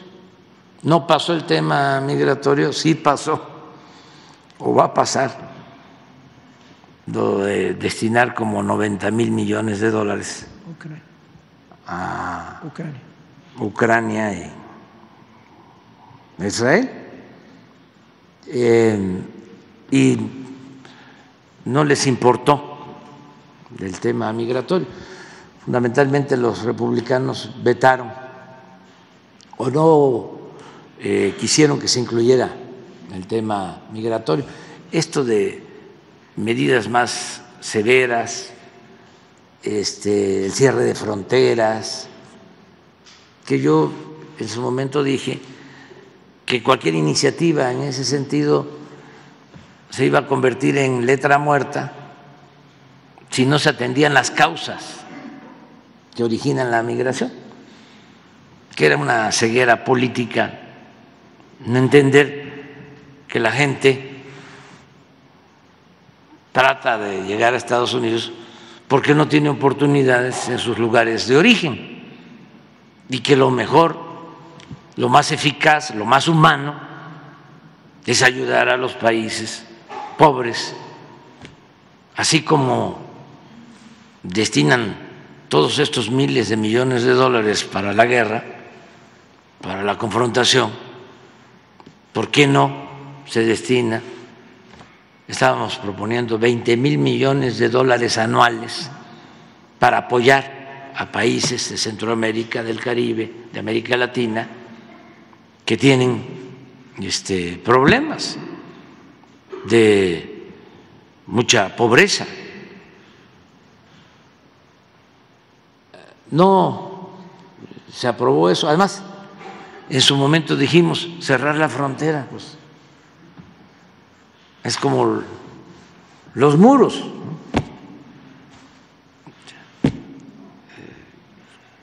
¿Cómo se va a cerrar la frontera? No se puede. Es mucha ya la integración económica de los dos países. Nos complementamos. Se cierra la frontera. ¿Cuánto tiempo tardaría cerrada la frontera sin una crisis? 3.250 kilómetros. Sí, no, no se podría. Pero hay que entender que estamos en campaña o en temporada de campaña en Estados Unidos, en México, y entonces se exageran las cosas. Ayer, de manera injusta, pero por cuestiones politiqueras, se está queriendo desaforar, enjuiciar a Mallorca. Eh, lo desaforaron o este sí aprobaron el juicio político en la Cámara de Representantes, pero falta todavía el Senado, pero eso es eh, propaganda.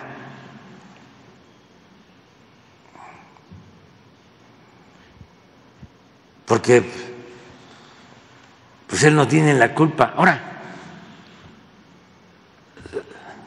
¿por qué no, si eh, realmente tienen preocupación por los problemas que nos afectan a ambos países, en el caso de la migración, ¿por qué no aprueban apoyos para los países de Centroamérica, del Caribe? Primero. Otro, ¿por qué no este, le garantizan los derechos a regularizarse, a obtener su nacionalidad sin perder la nuestra? a los mexicanos que llevan años trabajando honradamente en Estados Unidos. ¿Qué partido va a proponer eso? El partido que proponga eso, que va a regularizar la situación de nuestros paisanos en Estados Unidos, desde aquí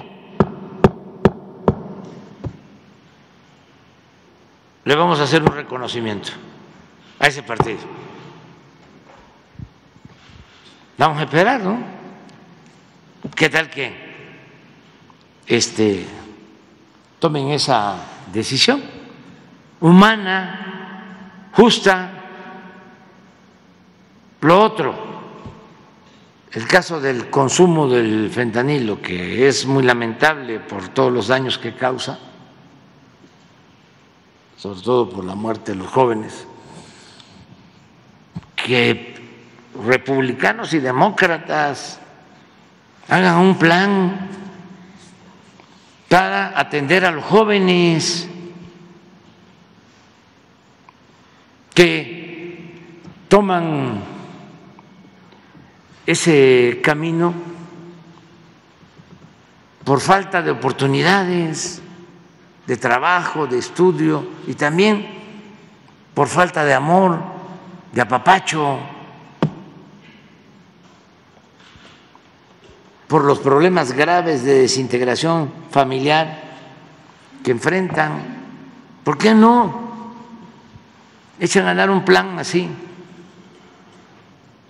Y por último, el 70% de las armas que se utilizan en México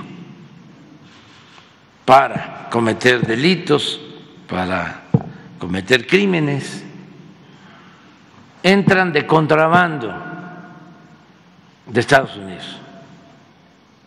70% de las armas. Hemos decomisado en lo que va del sexenio casi 50 mil armas.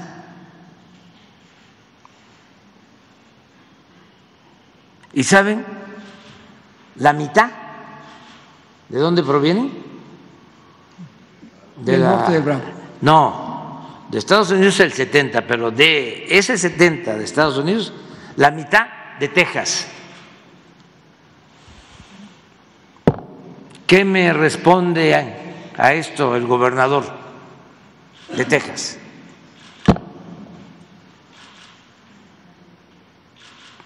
La mitad de todas las armas que entran de Estados Unidos a México provienen de Texas. Entonces, hay que eh, estar eh, informando y siempre van a haber esas balandronadas de amenazar y que van a intervenir y van a tomar medidas unilaterales, pues no hay que este, eh, tomarlas muy en serio porque es, insisto, temporada de elecciones. Entonces, con eso piensan, porque están equivocados. ¿eh? los estrategas de uno y de otro partido, pensando que con esas mismas prácticas van a obtener votos. Ayer estaba yo viendo unas encuestas, están empatados. Eh, tanto el presidente Biden como el expresidente Trump. Un empate. Pero hay una franja de independientes. Esos independientes son los que van a decidir. Pero los estrategas políticos piensan que esos independientes eh, van a decidir si se toman medidas autoritarias. O sea, si se corre el Partido Demócrata más a la derecha y si se corre el, Partido Republicano aún más a la derecha se equivocan. Los ciudadanos de Estados Unidos ya quieren algo nuevo, distinto. Y hay que cambiar ya esas prácticas. Si hay un partido que dice, vamos a regularizar la situación de los hispanos, que eh, viven, trabajan honradamente en Estados Unidos desde hace cinco años o de eh, cinco años en adelante. Una así, una decisión de ese tipo.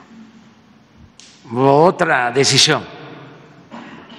Vamos a otorgar becas familiares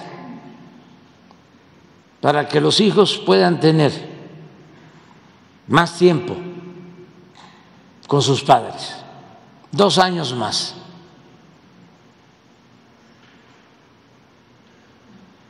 Y se les va a dar sus becas a los papás.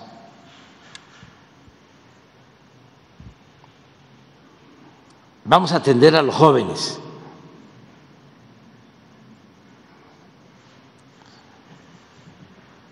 y medidas de ese tipo. Vamos a buscar la unidad en todo el continente americano. Vamos a aplicar una política de buena vecindad, como la que aplicó el presidente Roosevelt, que llegó, llevó a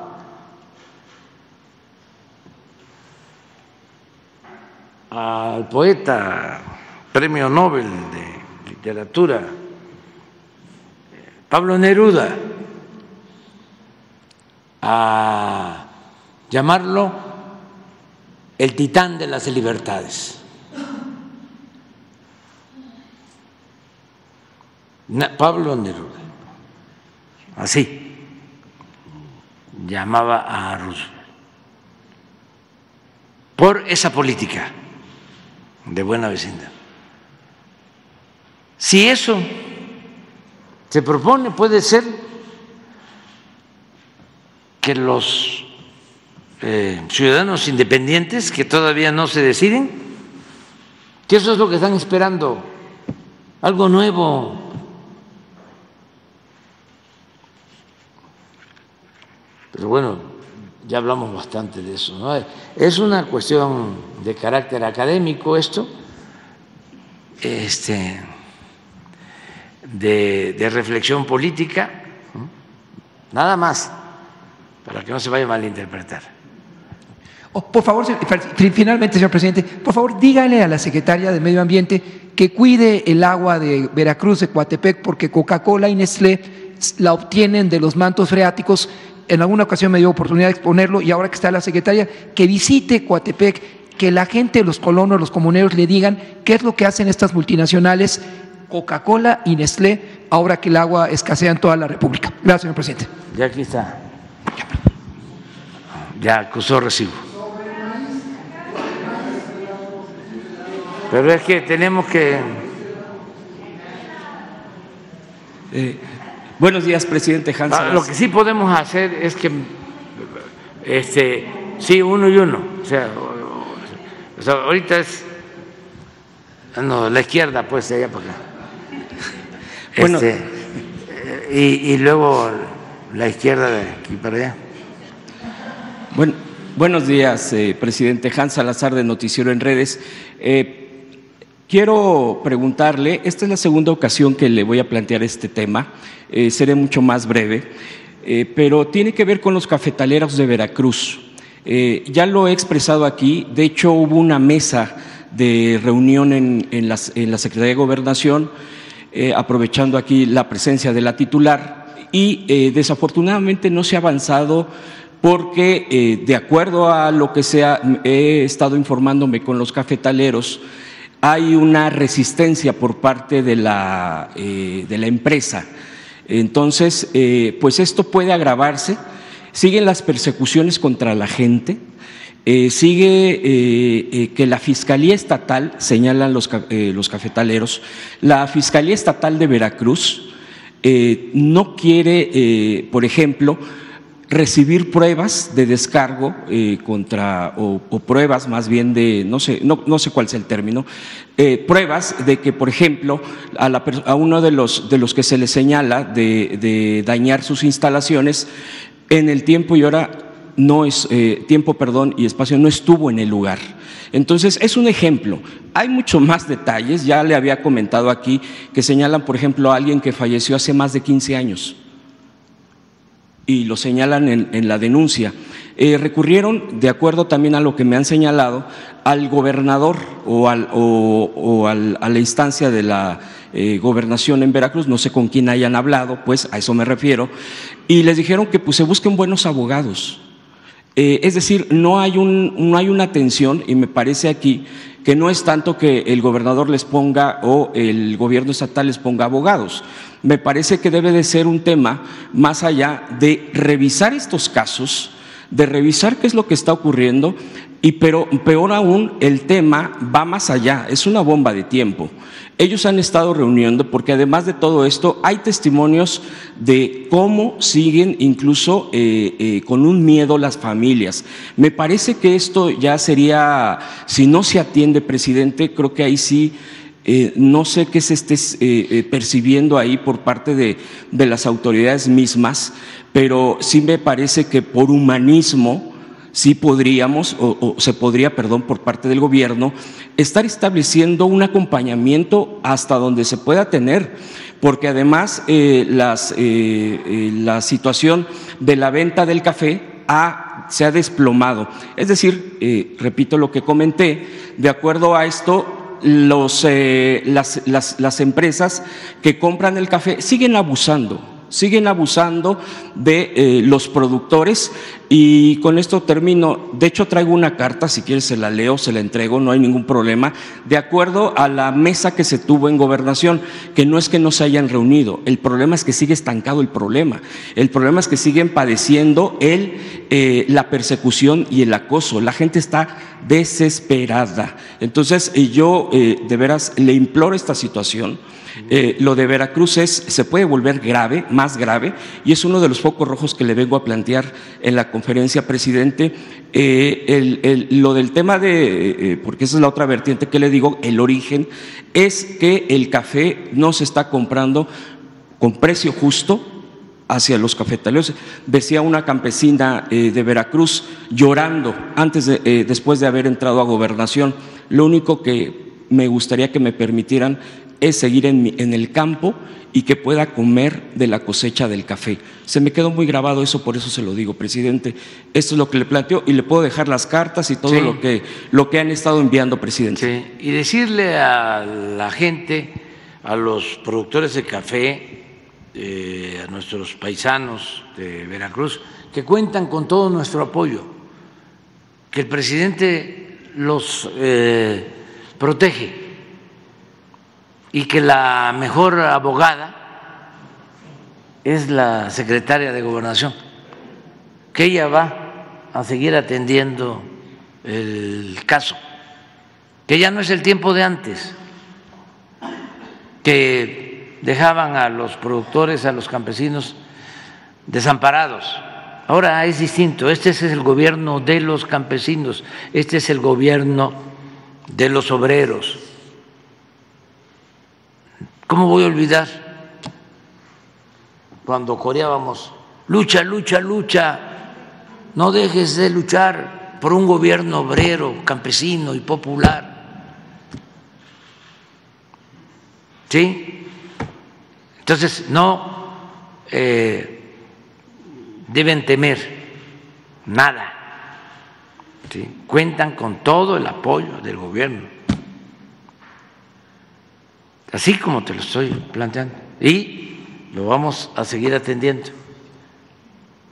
Y no hay este, ningún interés, por poderoso que sea, que esté encima ¿sí? de los intereses legítimos del pueblo de México. Ya no, antes, hasta hace poco, no quiero em, recordarlo porque es mejor este evitar este, cualquier mención para no invocar cosas. Pero no se acuerdan cómo era hace cinco años que habían organizaciones que dominaban en el campo y que amenazaban. ¿No se acuerdan? ¿Dónde están? Ya no hay. Ya no existe eso. Ahora, cada productor, cada campesino es atendido de manera directa y nadie es reprimido.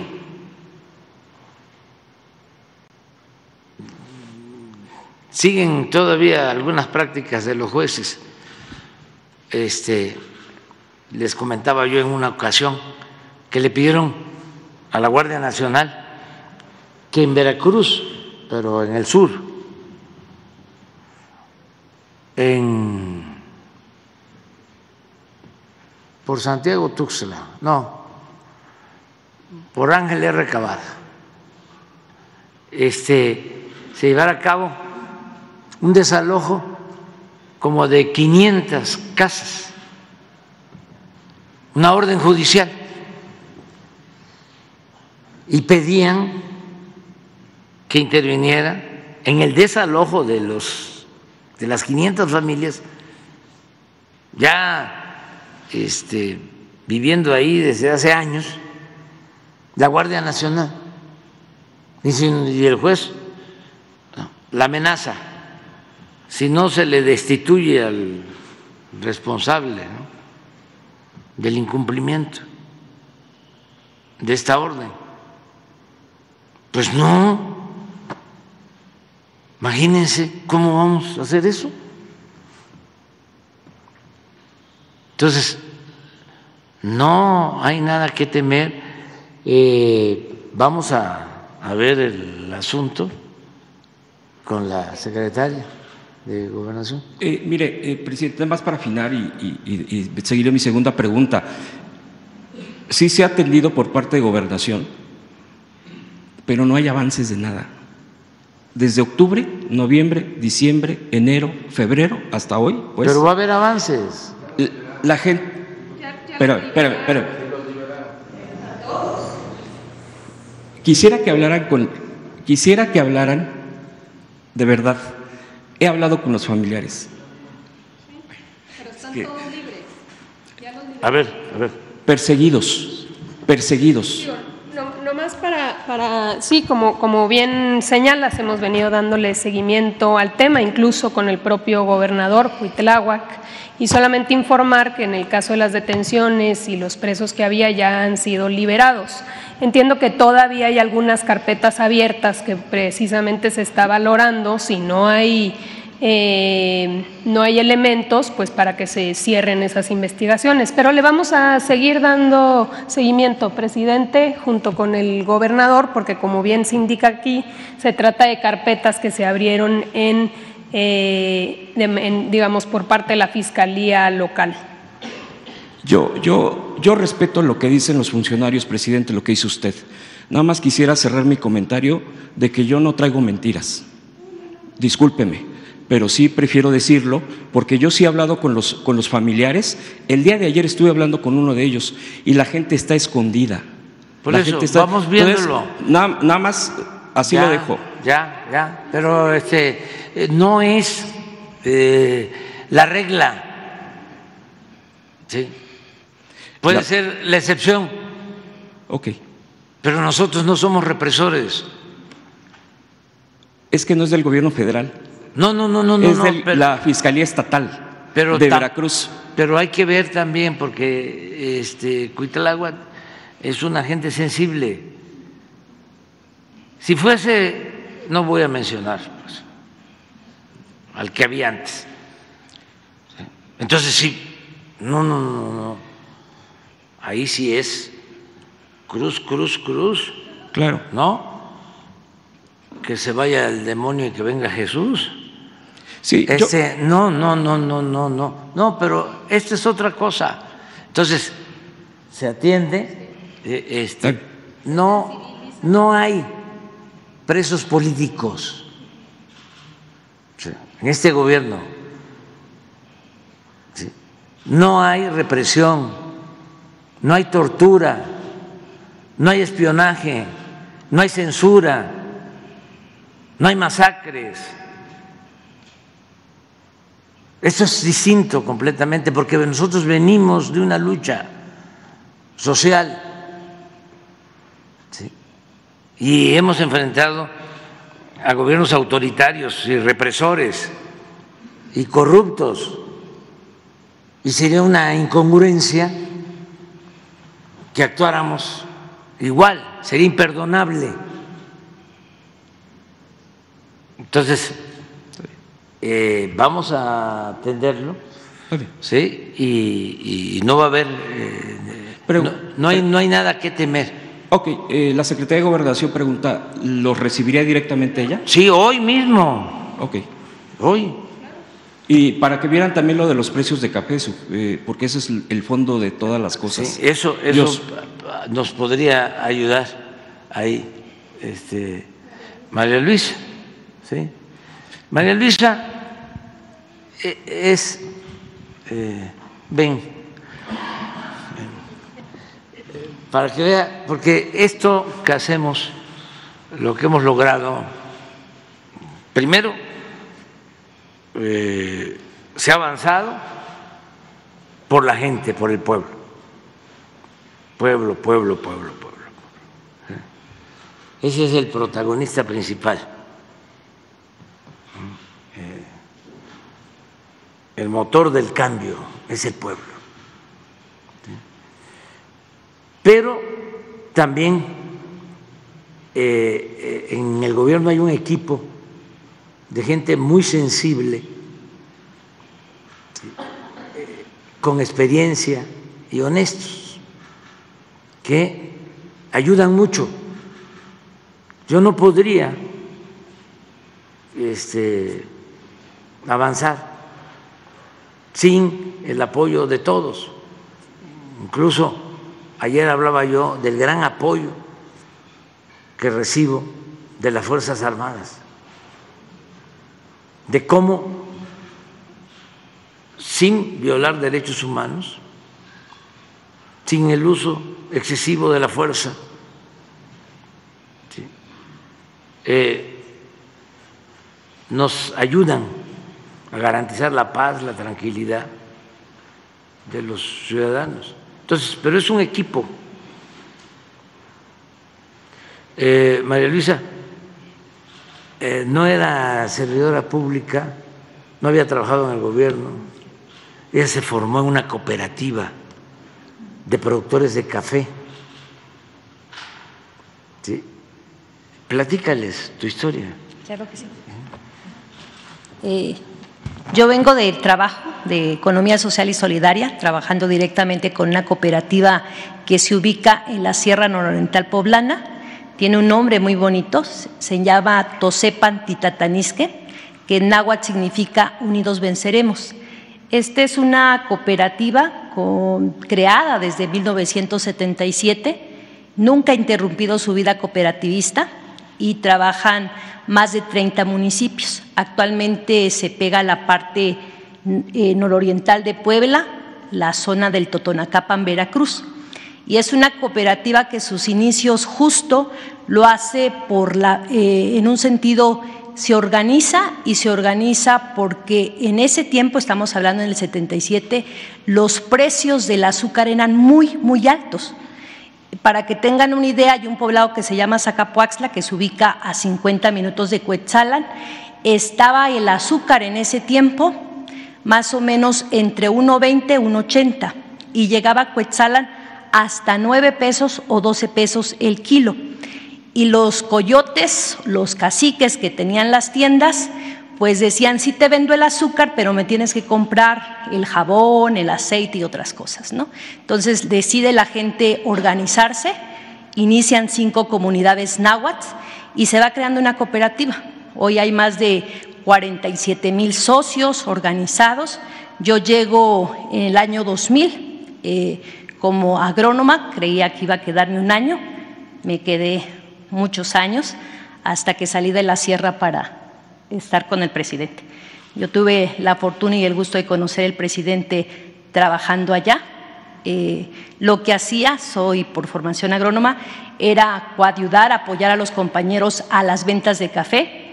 Eh, se logró exportar el café en producción orgánica certificada, comercio eh, justo, a mercados europeos que pagan bien y también eh, eh, Japón, eh, que es también un mercado certificado que necesita otra certificación, principalmente café, después pimienta y también miel melipona.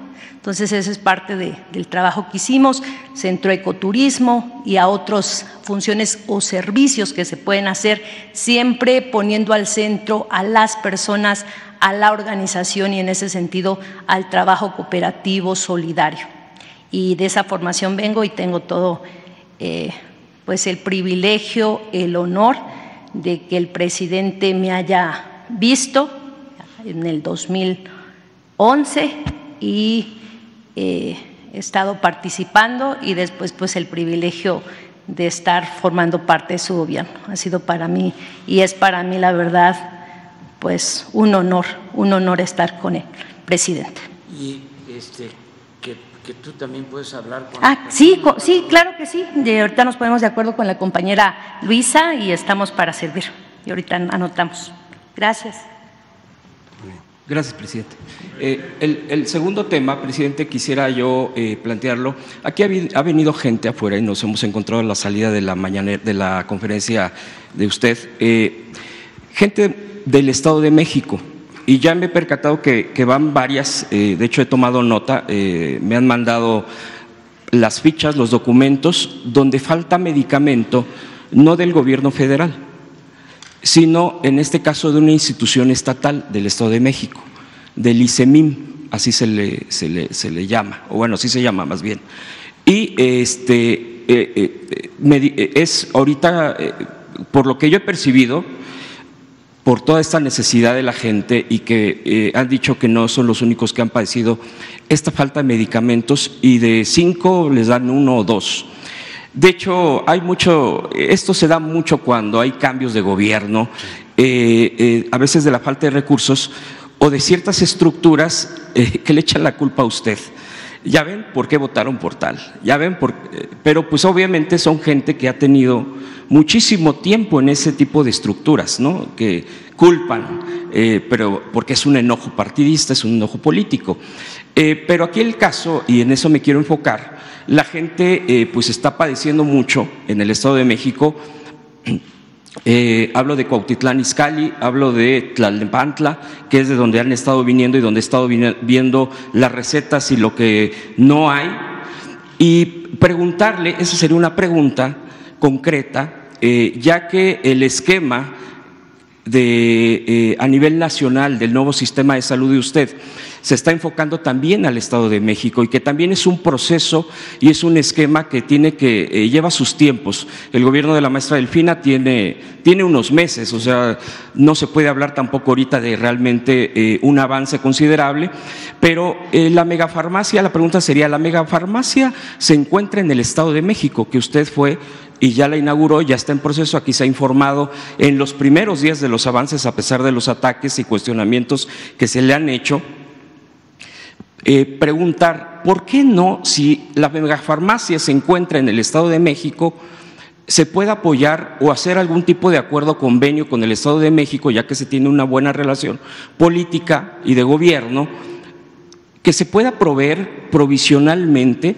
este tipo de instituciones, porque estamos hablando de millones de derechohabientes del Estado de México, del ICEMIM, y que sea provisional, que sea momentáneo, que sea en estos meses, ya que eh, me decía una de las personas, una señora ya grande, decía, ¿por qué no plantear que si la megafarmacia está en el Estado de México, se puede estar apoyando y se puede hacer un convenio de que nos provean de esos medicamentos y si tenemos que ir allá, pues vamos allá, pero eh, geográficamente es eso. ¿Qué tan posible es eso, presidente? Y si me permite ahorita una última pregunta. No, ya se está atendiendo. Es que eh, había un convenio, no uno, dos, tres, con los que eh, distribuían los medicamentos en el Estado de México. Los mismos que tenían el negocio, bueno, que hasta se vinculaban con Lore de Mola. Eh, Entonces, se está llevando a cabo la transición, pero está atendiendo este asunto SOE y existe la farmacia y vamos a, ver de qué se trata y sí, este, seguramente se están cancelando este, convenios de distribución con estos este, eh, pseudoempresarios, ¿no?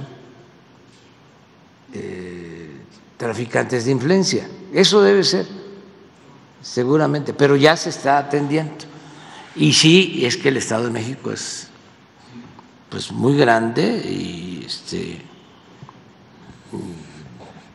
requiere de, de- de mucha atención, ¿no?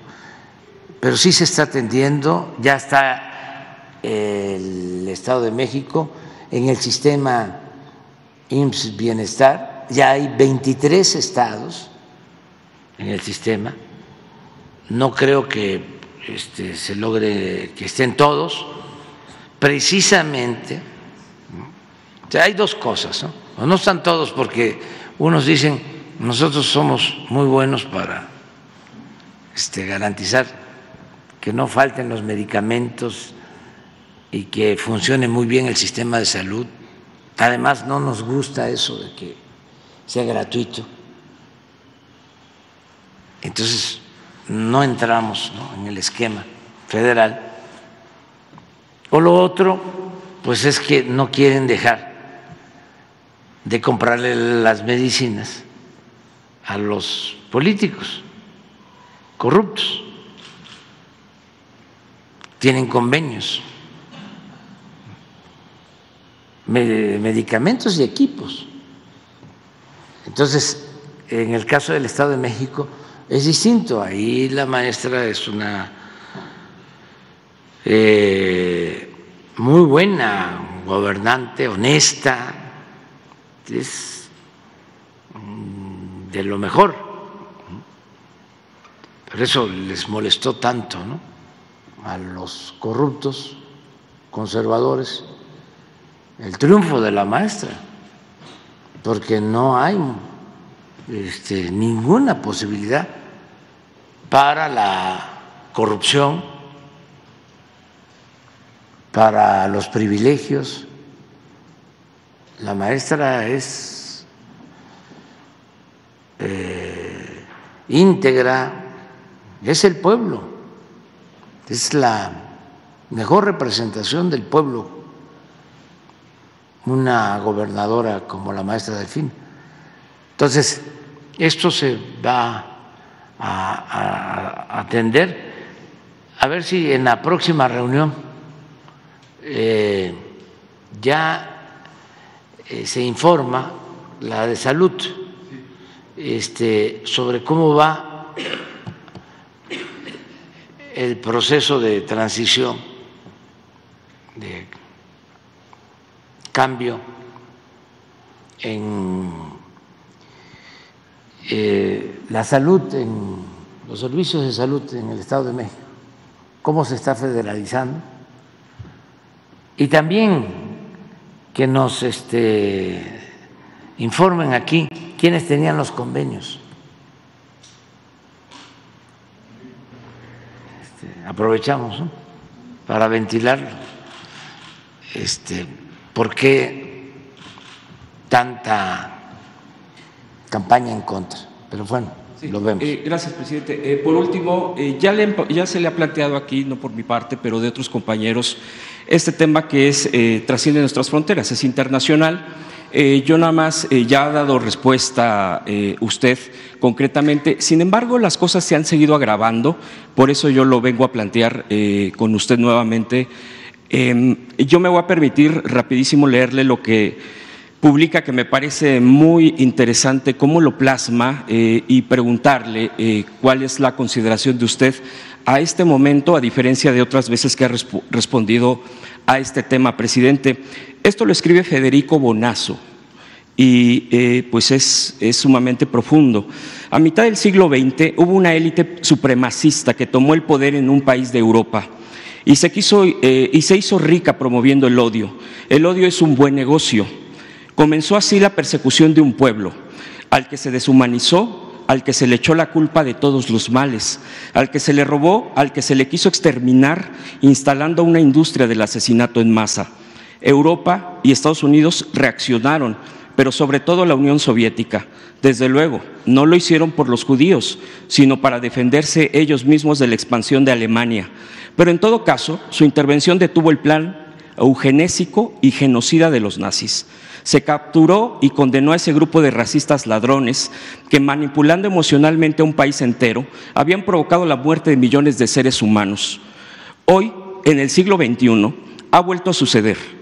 Tras décadas de apartheid e invasión y mientras sus voceros deshumanizan al pueblo palestino, permitiendo que los pilotos descarguen los misiles con menos culpa, una élite israelí, supremacista y ladrona, está llevando a cabo otro asesinato masivo frente a los ojos del mundo. A diferencia del ejemplo pasado, Europa y Estados Unidos no han reaccionado esta vez. Algo peor, ahora son financistas del genocidio. Son tiempos repugnantes y muy oscuros, tiempos que no podremos explicarle a nuestros descendientes. Si queda alguna moral en el mundo dentro de algunas décadas, la pregunta, ¿cómo permitieron que esto sucediera? Perseguirá para siempre a los que hoy pudieron hacer algo, sobre todo ese puñado miserable de quienes han eh, hecho eh, pues, eh, oídos sordos en un mundo libre, pero que permiten que pilares básicos de eso que llamamos humanidad se subordinen a un negocio del odio. Y esto tiene que ver con la, eh, financiación y entrega de dinero por parte de Estados Unidos, de armas y de permitir, actualmente, eh, eh, seguramente usted está muy bien informado, se les está, esto es un genocidio, presidente, yo me niego a decir que esto es una guerra por todos los, por toda la masacre contra niños, contra niñas, contra mujeres, contra hombres, pero principalmente contra niños y contra mujeres. Esto eh, lo planteo, presidente, muy respetuosamente ante usted. Hay muchas manifestaciones en el país, de hecho eh, se han estado haciendo periódicamente en nuestro país ese tipo de expresiones por parte de académicos, por parte de intelectuales, pero no de la élite, sino obviamente de la gente que está en las universidades, en las academias y que no, no tiene nada que ver con lo que hemos visto aquí, que son élites que obviamente tienen otro tipo de pensar, de pensamiento. Yo se lo pregunto, presidente, por última vez, bueno, en esto de, eh, de mi parte, ¿Qué pasa con el, el, tema palestino? Que yo entiendo que tiene que ver con un tema geopolítico, es muy eh, eh, hasta lógico entenderlo, es un tema económico, es un tema que usted es el presidente de nuestro país y que tiene que cuidar los intereses de nuestra nación, de nuestra soberanía. Usted lo ha expresado, lo ha aplicado, a mí no me queda la menor duda, lo ha hecho muy responsablemente. Sin embargo, el exterminio de un pueblo, a mi parecer que eso es lo que está sucediendo y lo que muchas voces han estado gritando en el mundo, sigue su curso y, e incluso el propio Estados Unidos ya, eh, pues por lo menos una parte, porque dentro del propio gobierno hay élites tan poderosas que como aquí lo ha planteado mismo, nosotros padecemos, por ejemplo, de muros, de eh, tema de, ese racismo eh, supremacista, pero bueno, allá en el Medio Oriente, en este caso en el pueblo palestino, que está en riesgo de desaparecer, presidente, ¿qué palabras podría comentar? Respecto a lo que le acabo de, leer. le pues, agradezco mucho. Nosotros estamos eh, en contra del armamentismo y estamos a favor de la paz. Y nos gustaría mucho que eh, se promoviera más, se insistiera, porque ya se ha hecho, en Naciones Unidas para eh, detener eh, la guerra en Gaza, para detener eh, la violencia y que se tome en cuenta que están perdiendo la vida miles de seres humanos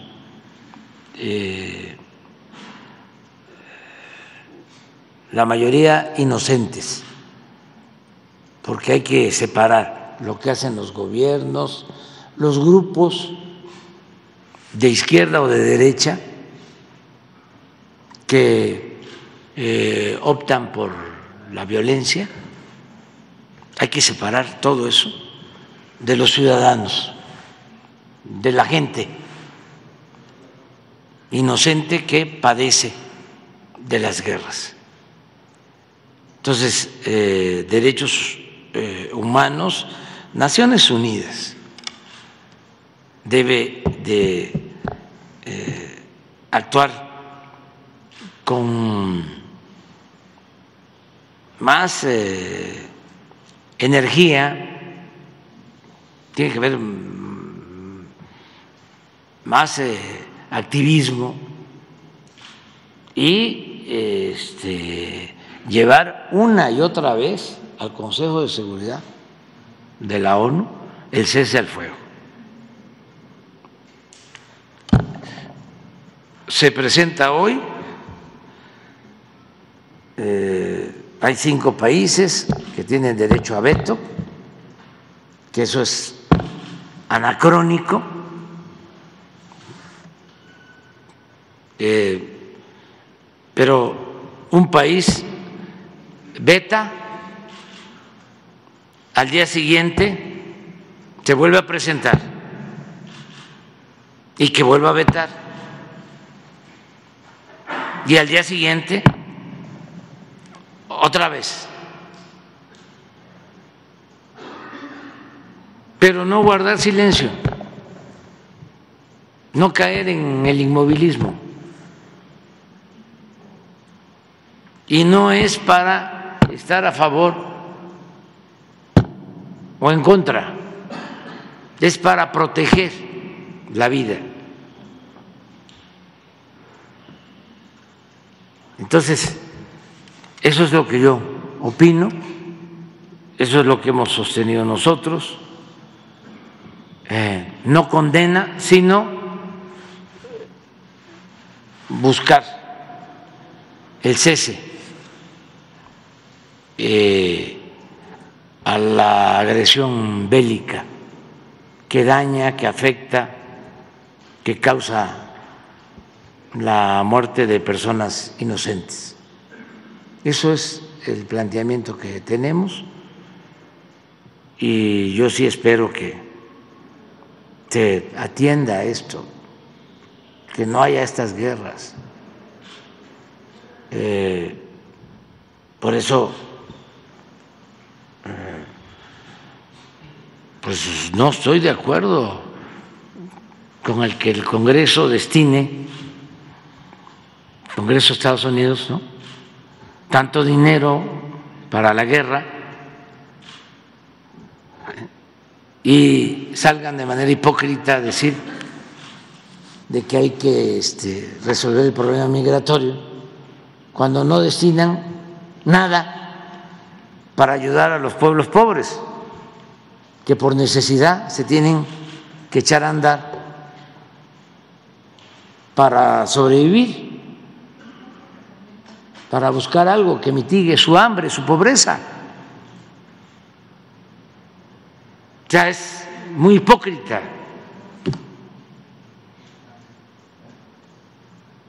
Entonces, sí tenemos que seguir insistiendo en lo que establece nuestra Constitución en su artículo 89.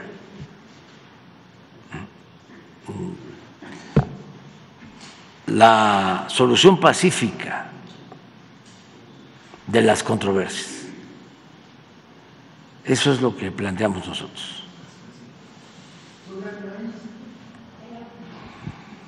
Buen día, presidente. Soy Iván Saldaña del Heraldo de México.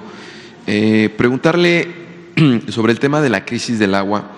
Ayer vimos que eh, se reunió, estuvo reunido por varias horas revisando el tema con funcionarios de Conagua. Estuvo también Martí Batres, jefe de gobierno de la Ciudad de México, la gobernadora del Estado de México, Delfina Gómez. Eh, nos informaron funcionarios también de Conagua que este había sido uno de los temas centrales, la crisis en el Valle de México. Usted conoce los datos, eh, el sistema, el Servicio Meteorológico Nacional reportó un descenso de 43.37% de las precipitaciones de las primeras semanas del 2024, los niveles también del Cutzamala. Presidente, también en, los en las últimas semanas ya hay eh, cortes anunciados, horarios para eh, dar este suministro de agua en colonias en la Ciudad de México.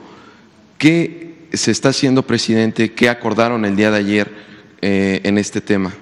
Bueno, se está este, trabajando, se están haciendo varias cosas. primero, se están reparando equipos de pozos que requieren atención para extraer agua. Eh, eso se está haciendo de manera coordinada eh, entre el gobierno de la ciudad, el gobierno de el Estado de México y Conagua.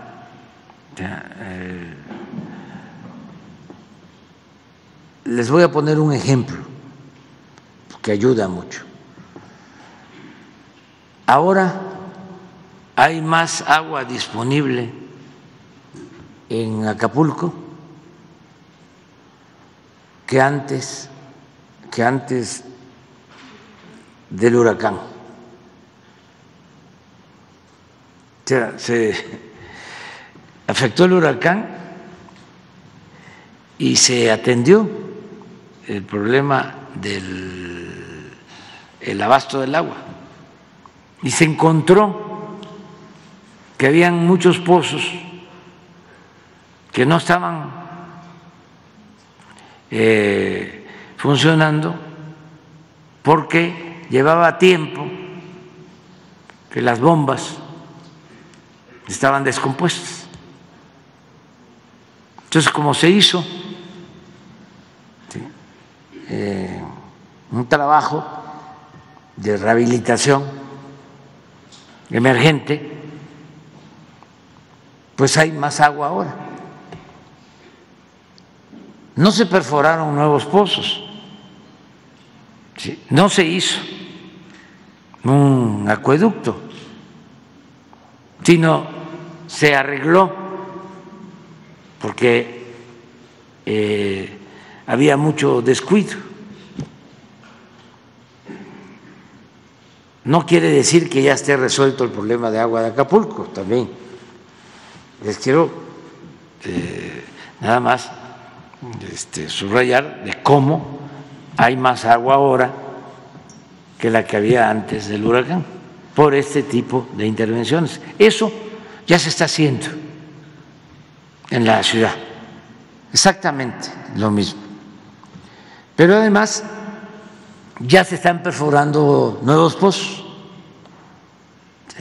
eh, para tener agua en el corto plazo. Y eh, se tiene un plan también de mediano plazo para eh, que no falte el agua ni en la ciudad ni en el Estado de México. Esto tiene que ver con un estudio que se hizo, afortunadamente, bueno, el antecedente es que hace 20 años se descubrió que eh, por el gran canal del desagüe, que se construyó en la época de Porfirio Díaz, todas las aguas de la ciudad este, se canalizaron hacia Hidalgo. Estamos hablando de más de 100 años. Entonces, eh, la naturaleza hizo su trabajo y se fue creando un acuífero en la zona del Mezquital y en la zona de limítrofe de Hidalgo con el Estado de México, con un buen potencial este, de agua. En ese entonces yo era jefe de gobierno, eh, por eso me inclinaba porque el aeropuerto, en vez de hacerlo en Texcoco, se hiciera en Tizayuca, aunque yo ya tenía este, mi propuesta de Santa Lucía, nada más que no lo quería decir desde entonces, porque si lo decía este, no íbamos a tener solución. Pero una de las cosas por las que yo me inclinaba por hacer el aeropuerto en Tizayuca era precisamente por el agua, porque ya no hay agua en el oriente y la posibilidad que tiene la ciudad de crecer es hacia el norte, hacia allá. Tiene terrenos, ¿sí? hay superficie y hay agua. Entonces, cuando se construyó el nuevo aeropuerto se hizo un estudio y se demostró lo que ya habíamos descubierto desde hace más de 20 años, de que existe ese acuífero. Pero lo mismo, no se trata de traer agua, se trata de que se vaya orientando el desarrollo urbano a donde hay agua. ¿Y de dónde se va a traer agua, presidente? De esa zona, porque eh, se inició el estudio nuevo, este, eh, ahora, para que tengan una idea, eh, el aeropuerto de la Ciudad de México tiene 500, 500 hectáreas el nuevo aeropuerto Felipe Ángeles tiene 3.500 hectáreas. De las tantas cosas que se tienen que ir conociendo, porque eh, ya la base aérea tenía como 2.300 y se adquirieron 1.200 hectáreas más. Entonces es enorme esa extensión. Entonces ahí se están perforando. Pozos, ahí hay agua suficiente. Y esa agua va a ayudar. Y lo otro es hacer un acuerdo con eh, el Estado de México, Hidalgo, la ciudad, para aumentar el abasto. Y algo que es importantísimo, invertir en la reparación de las líneas de conducción, porque eh, es considerable todavía eh, la fuga eh, de agua por mm, las tuberías que tienen mucho tiempo, los sistemas de distribución. Entonces hay que estar constantemente eh, reparando fugas, este, reparando eh, las líneas de distribución del agua. Entonces, se está trabajando en eso, decirle a la gente que está actuando de manera coordinada el gobierno de la ciudad, el gobierno del Estado de México, eh, el gobierno federal, también no puedo dejarlo de decir, no puedo omitirlo, no puedo dejar de decirlo. Eh, hasta Calderón, que está en España, eh, ya está hablando de la escasez de agua.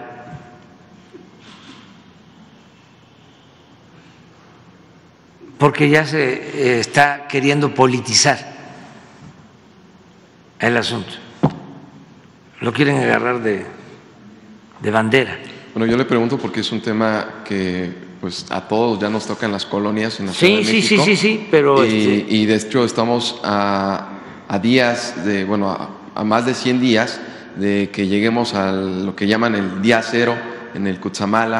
Entonces, mi pregunta es si bueno, eh, nos está aclarando el vocero que el día cero no existe. Sin embargo, bueno, los niveles del Cutzamala usted los conoce mejor que yo. Eh, preguntarle si, si, este, eh, si este plan es a corto plazo, o sea, esto que usted nos habla de la perforación de pozos, va a estar a la brevedad porque cada día endurecen más o se reducen más los horarios. Pero, este...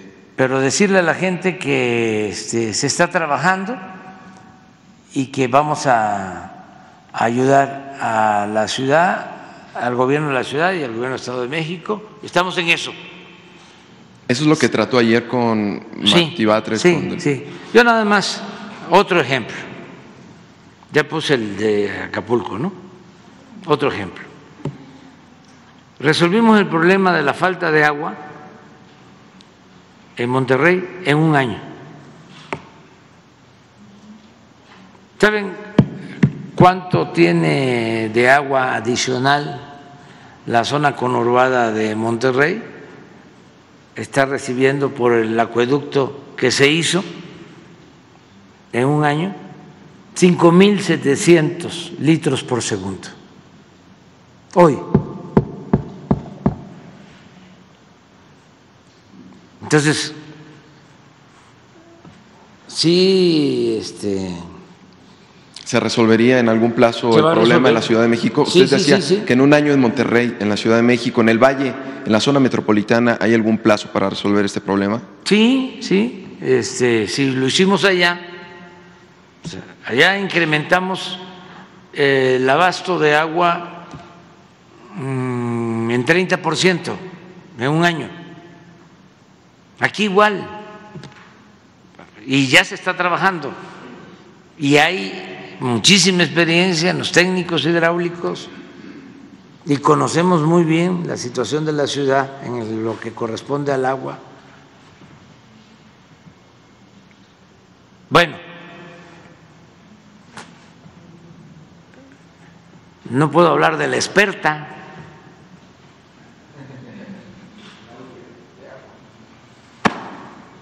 Porque se, se van a burlar, o sea, o me van a cepillar, pues. Ese. Pues ni modo que desde España este, se resuelve el problema. Muy bien. Pero este, qué bien que me lo preguntas, porque lo estamos atendiendo, pero al mismo tiempo ya lo veo que lo trae de bandera uno de los candidatos del bloque conservador. Pero también es normal, ¿eh? Es normal porque pues, este, no debe de faltar el agua, primero. Segundo, este, pues es temporada electoral.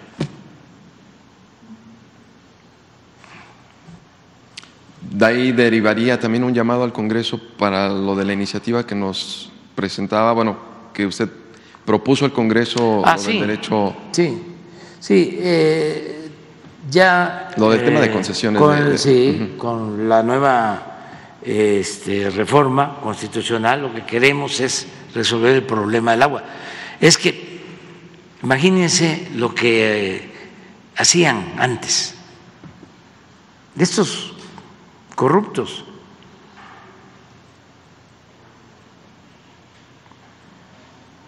Eh, daban permisos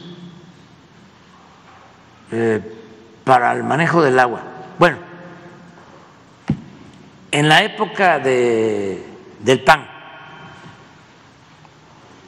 el gerente del ALA, el gerente del ALA, como los del ALA ayudaron a Fox en su campaña, al gerente del ALA, por cierto, como persona, una gente buena, personal, sí, pero esto no es un asunto personal, esto es un asunto público, sí, y por eso yo tengo que ofrecer disculpas, pues. El director general, que era gerente del ALA, se convierte en el director del CONAGUA.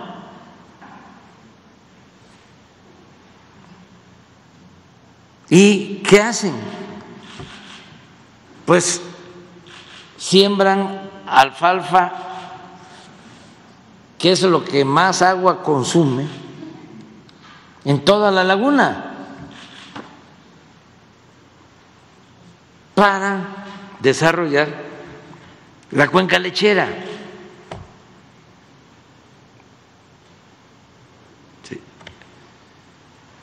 Eh, por cada litro de leche son mil litros de agua. ¿Y qué pasa? Con el tiempo, pues se va agotando el acuífero, tienen que sacar agua a dos mil metros de profundidad y es agua ya contaminada con arsénico.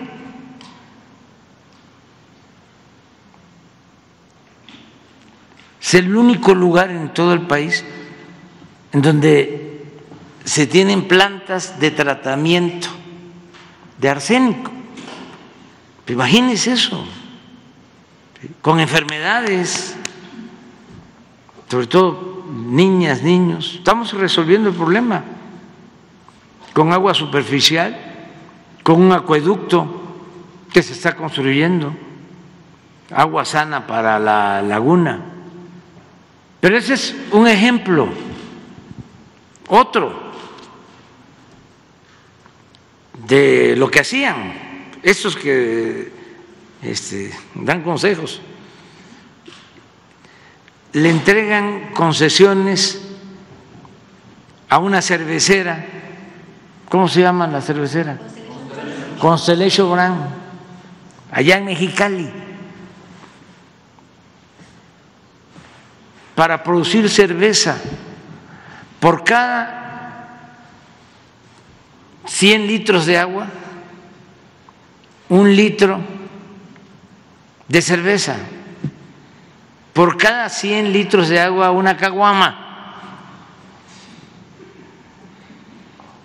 Pero ni siquiera para consumo interno, primo hermano, porque este, no me vayan a comparar con el que no quiere que este, se tomen sus caguamas. Este,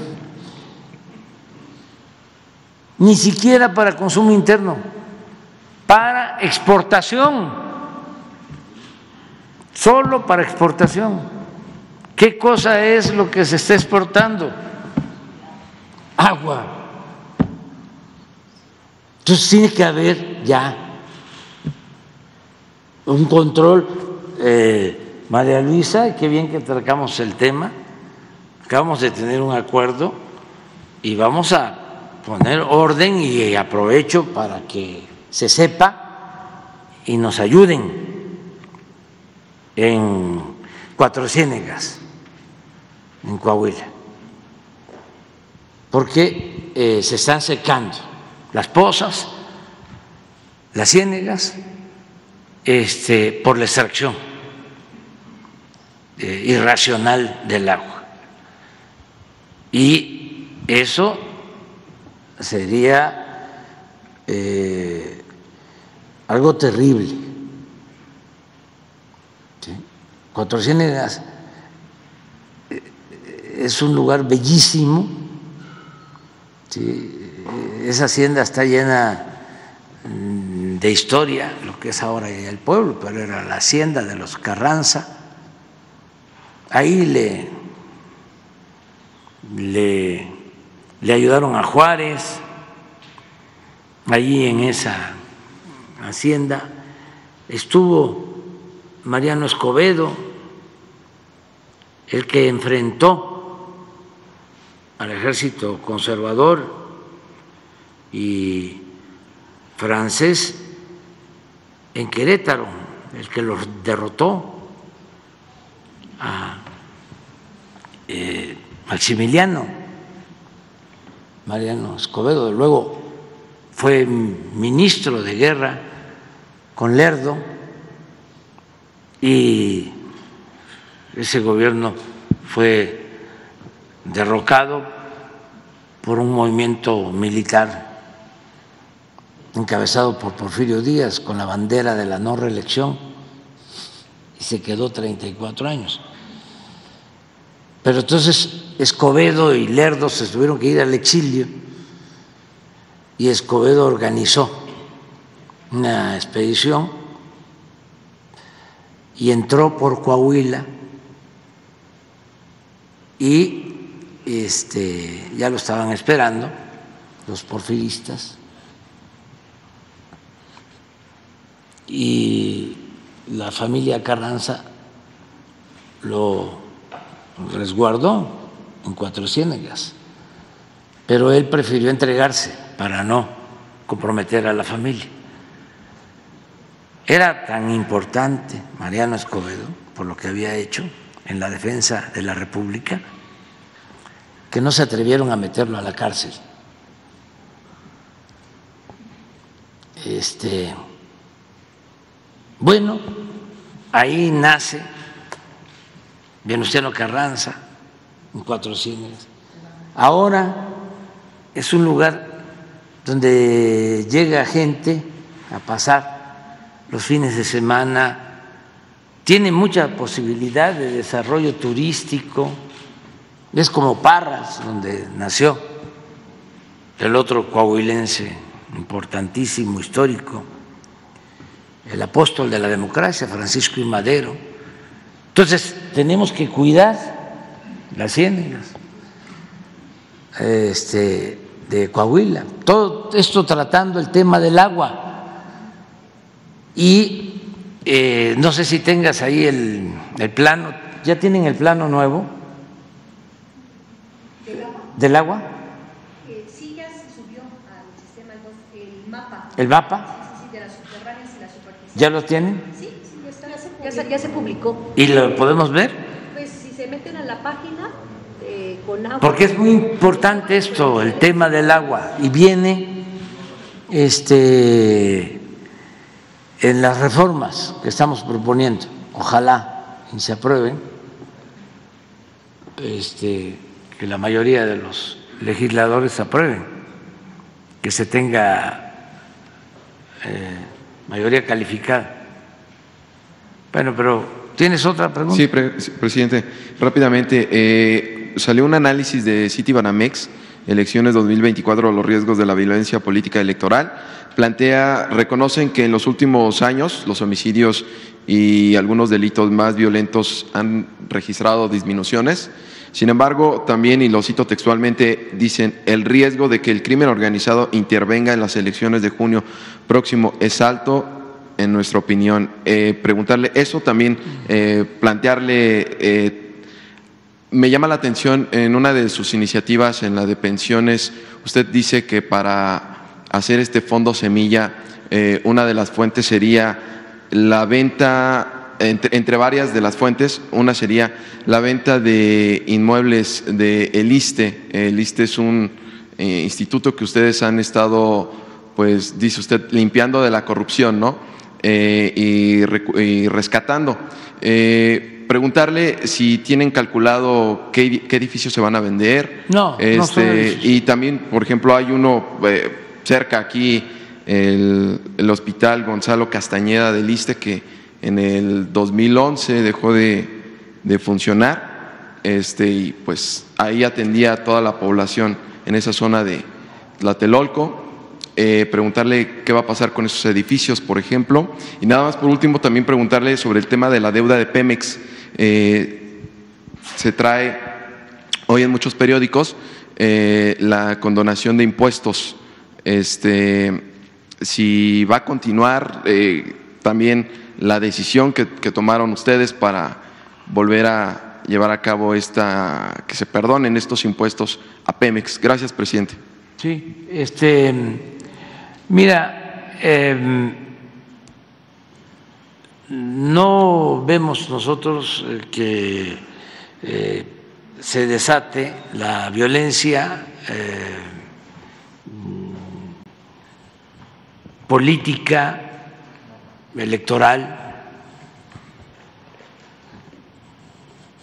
Eh, va a seguir la misma tendencia a que disminuyan los delitos, sobre todo los homicidios. Eh, tenemos 20% menos de homicidios. Y, este, y seguimos trabajando no hay ningún problema. Acerca del narco, este, ya no está Calderón ni García Luna. Ya. ¿Qué más puedo decir? O sea, antes había eh, una asociación delictuosa. Llegó a existir, lamentablemente, un narcoestado.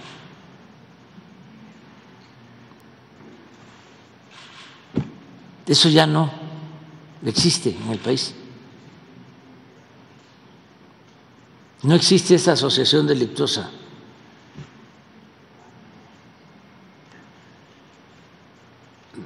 Está bien pintada la raya. Una cosa es la delincuencia y otra cosa es la autoridad. Antes eran lo mismo.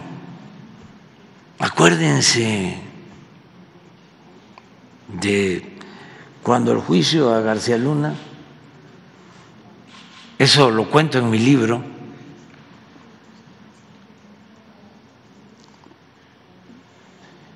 eh, que un testigo dice que le preguntó un capo de más nivel, ¿sabes para quién trabajas? Y le contestó este testigo. Para Lafi y para García Luna. No, está usted equivocado. García Luna trabaja para nosotros.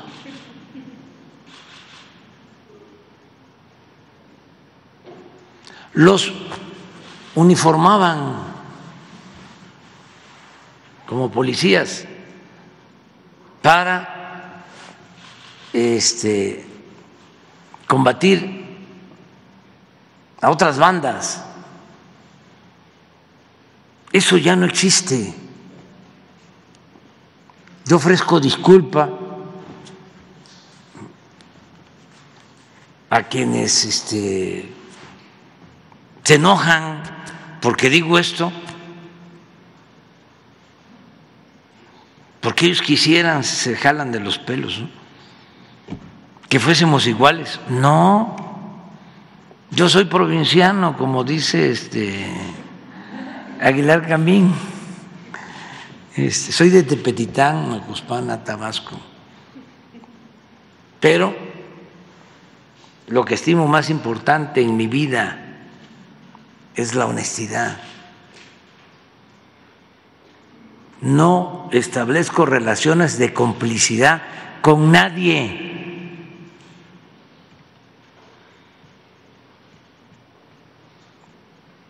Entonces, por eso no hay nada que temer. Están queriendo, ¿no?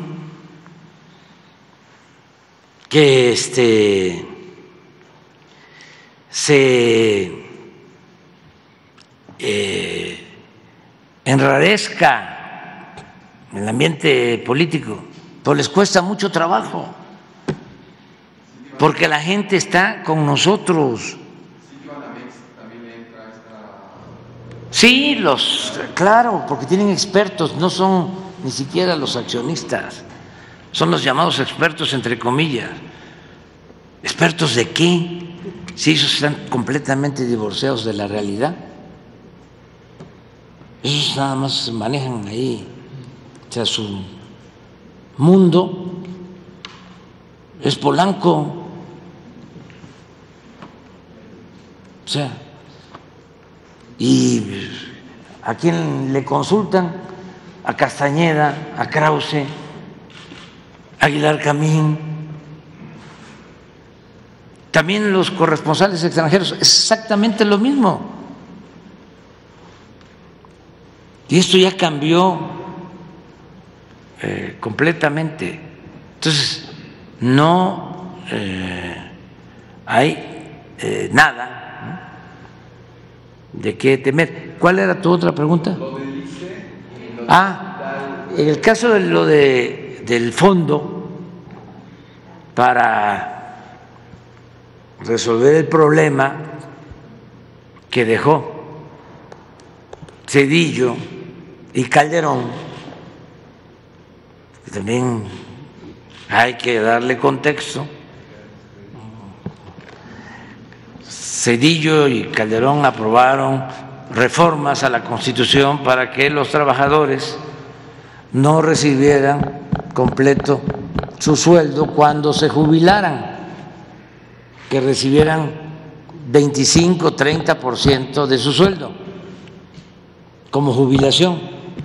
Entonces, estamos corrigiendo eso.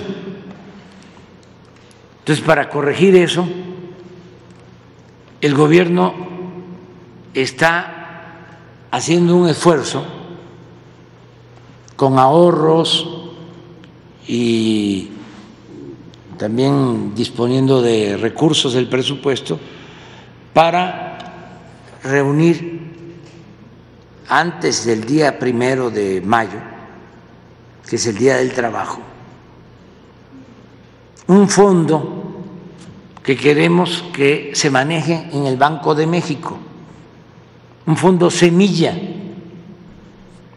de alrededor de 60 mil, 64 mil millones de pesos. Con este fondo, quienes se jubilen y reciban estas pensiones dañinas o recortadas van a ser compensados con este fondo. Y este fondo va a ir creciendo porque se está considerando que el 75% de lo que se confisque, lo que es el instituto para devolverle al pueblo lo robado, el 75% de lo que se confisque a la delincuencia de cuello blanco y a la delincuencia organizada, va a ese fondo. Va a ir a ese fondo también los adeudos que tienen gobiernos estatales al ISTE y al SAT, previo descuento y también eh, no exigiendo que paguen de inmediato, sino que se pongan al día poco a poco. Pero eso incrementaría este fondo. Otra cosa que va a ayudar a este fondo es que hay las tiendas que tenía el ISTE, que son terrenos. En el caso, porque este, no eh, están los papeles en regla, hay litigios, y conforme se vayan este, limpiando, eh, se van a licitar y ese dinero va al fondo, al fondo semilla. Y así hay otras cosas. Por ejemplo, todo lo que se va a ahorrar cuando se cancelen todos estos organismos onerosos,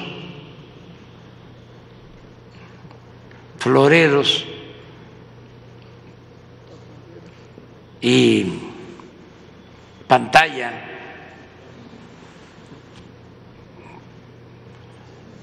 organismos tapadera, como le quieran llamar, o sea, llamados autónomos, independientes. Imagínense cuánto nos vamos a ahorrar si nada más el Instituto de la Transparencia son mil millones de pesos.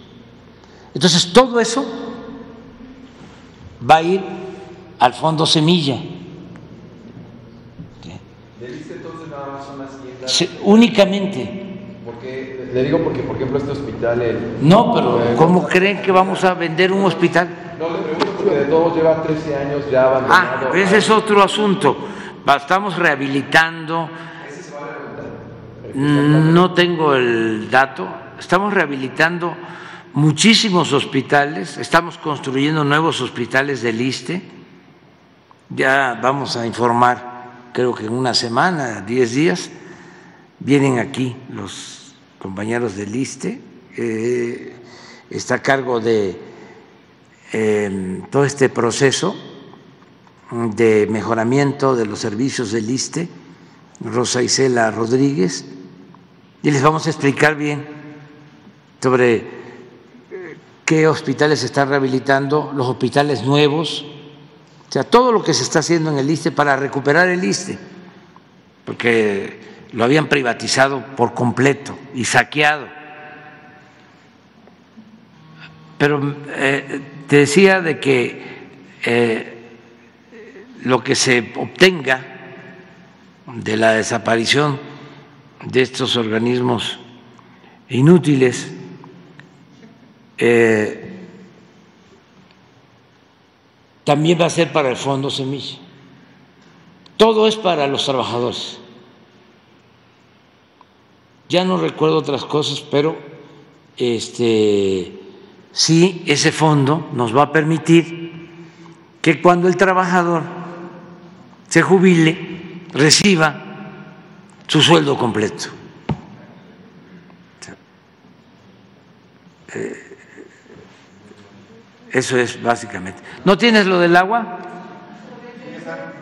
Es que ya se nos está. Ahora sí, yo vamos al récord, ¿eh? En tiempo. Ah, mire, así está. Esto es lo que tenemos que cuidar. Este, la falta de agua, que le llaman pomposamente estrés hídrico, con estrés hídrico, están aquí de rojo,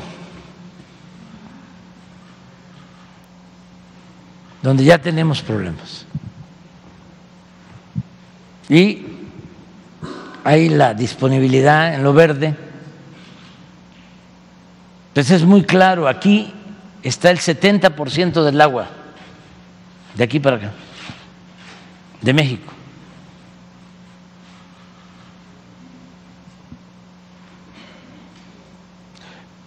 Y hay todavía partes de la República en donde sí hay agua,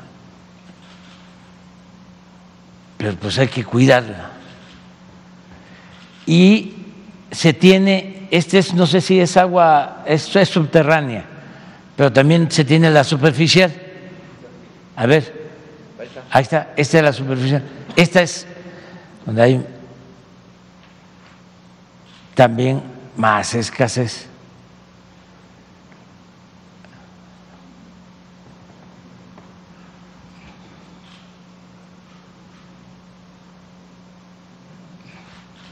Y esto es lo que queremos este, normar. Y el principio básico es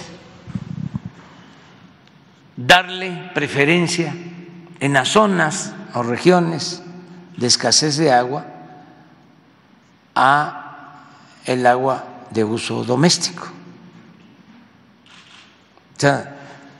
En el caso de la cervecera, se eh, entregó hasta el agua del consumo de Mexicali, de la ciudad de Mexicali. Si por eso fue algo excepcional, me llamó mucho la atención, porque Baja California eh, siempre ha tenido pues eh, una actitud muy progresista y muy en favor de la democracia. Ahí ganó el ingeniero Cárdenas, pero con mucho. Este, cuando el fraude para imponer a Salinas. Sin embargo, suele pasar que las ciudades fronterizas son las más eh, progresistas, las de avanzada y las capitales que están al interior son un poco más eh, moderadas.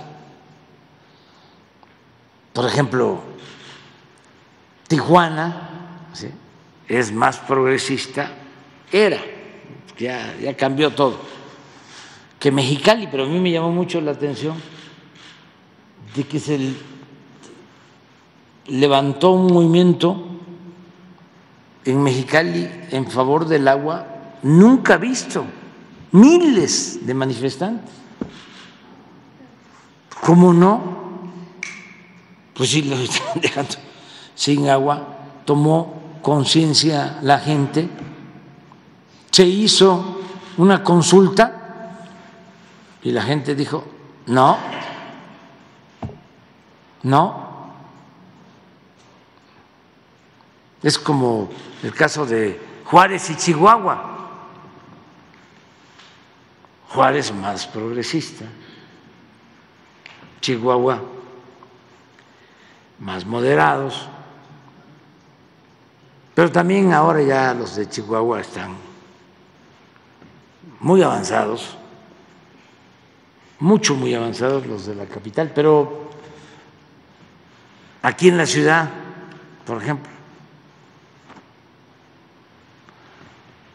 también hay zonas donde la gente es muy progresista y otros donde son más moderados, o sea, como en todo. Pero el caso del agua sí hay que tratar. Vámonos a desayunar. ¿Te vas a quedar ya para mañana? Vámonos para acá. A los que quedan acá, los que quedan acá. Sí, es que si no aquí nos vamos a quedar, o sea.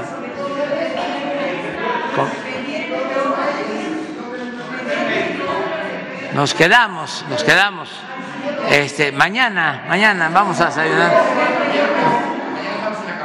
Ah, el viernes, sí. Este, vamos a tener eh, la reunión de seguridad y vamos a revisar el plan de rehabilitación, de reconstrucción de Acapulco y va a ser allá la mañanera. El, el viernes. ¿Eh? Para el viernes. Para el viernes.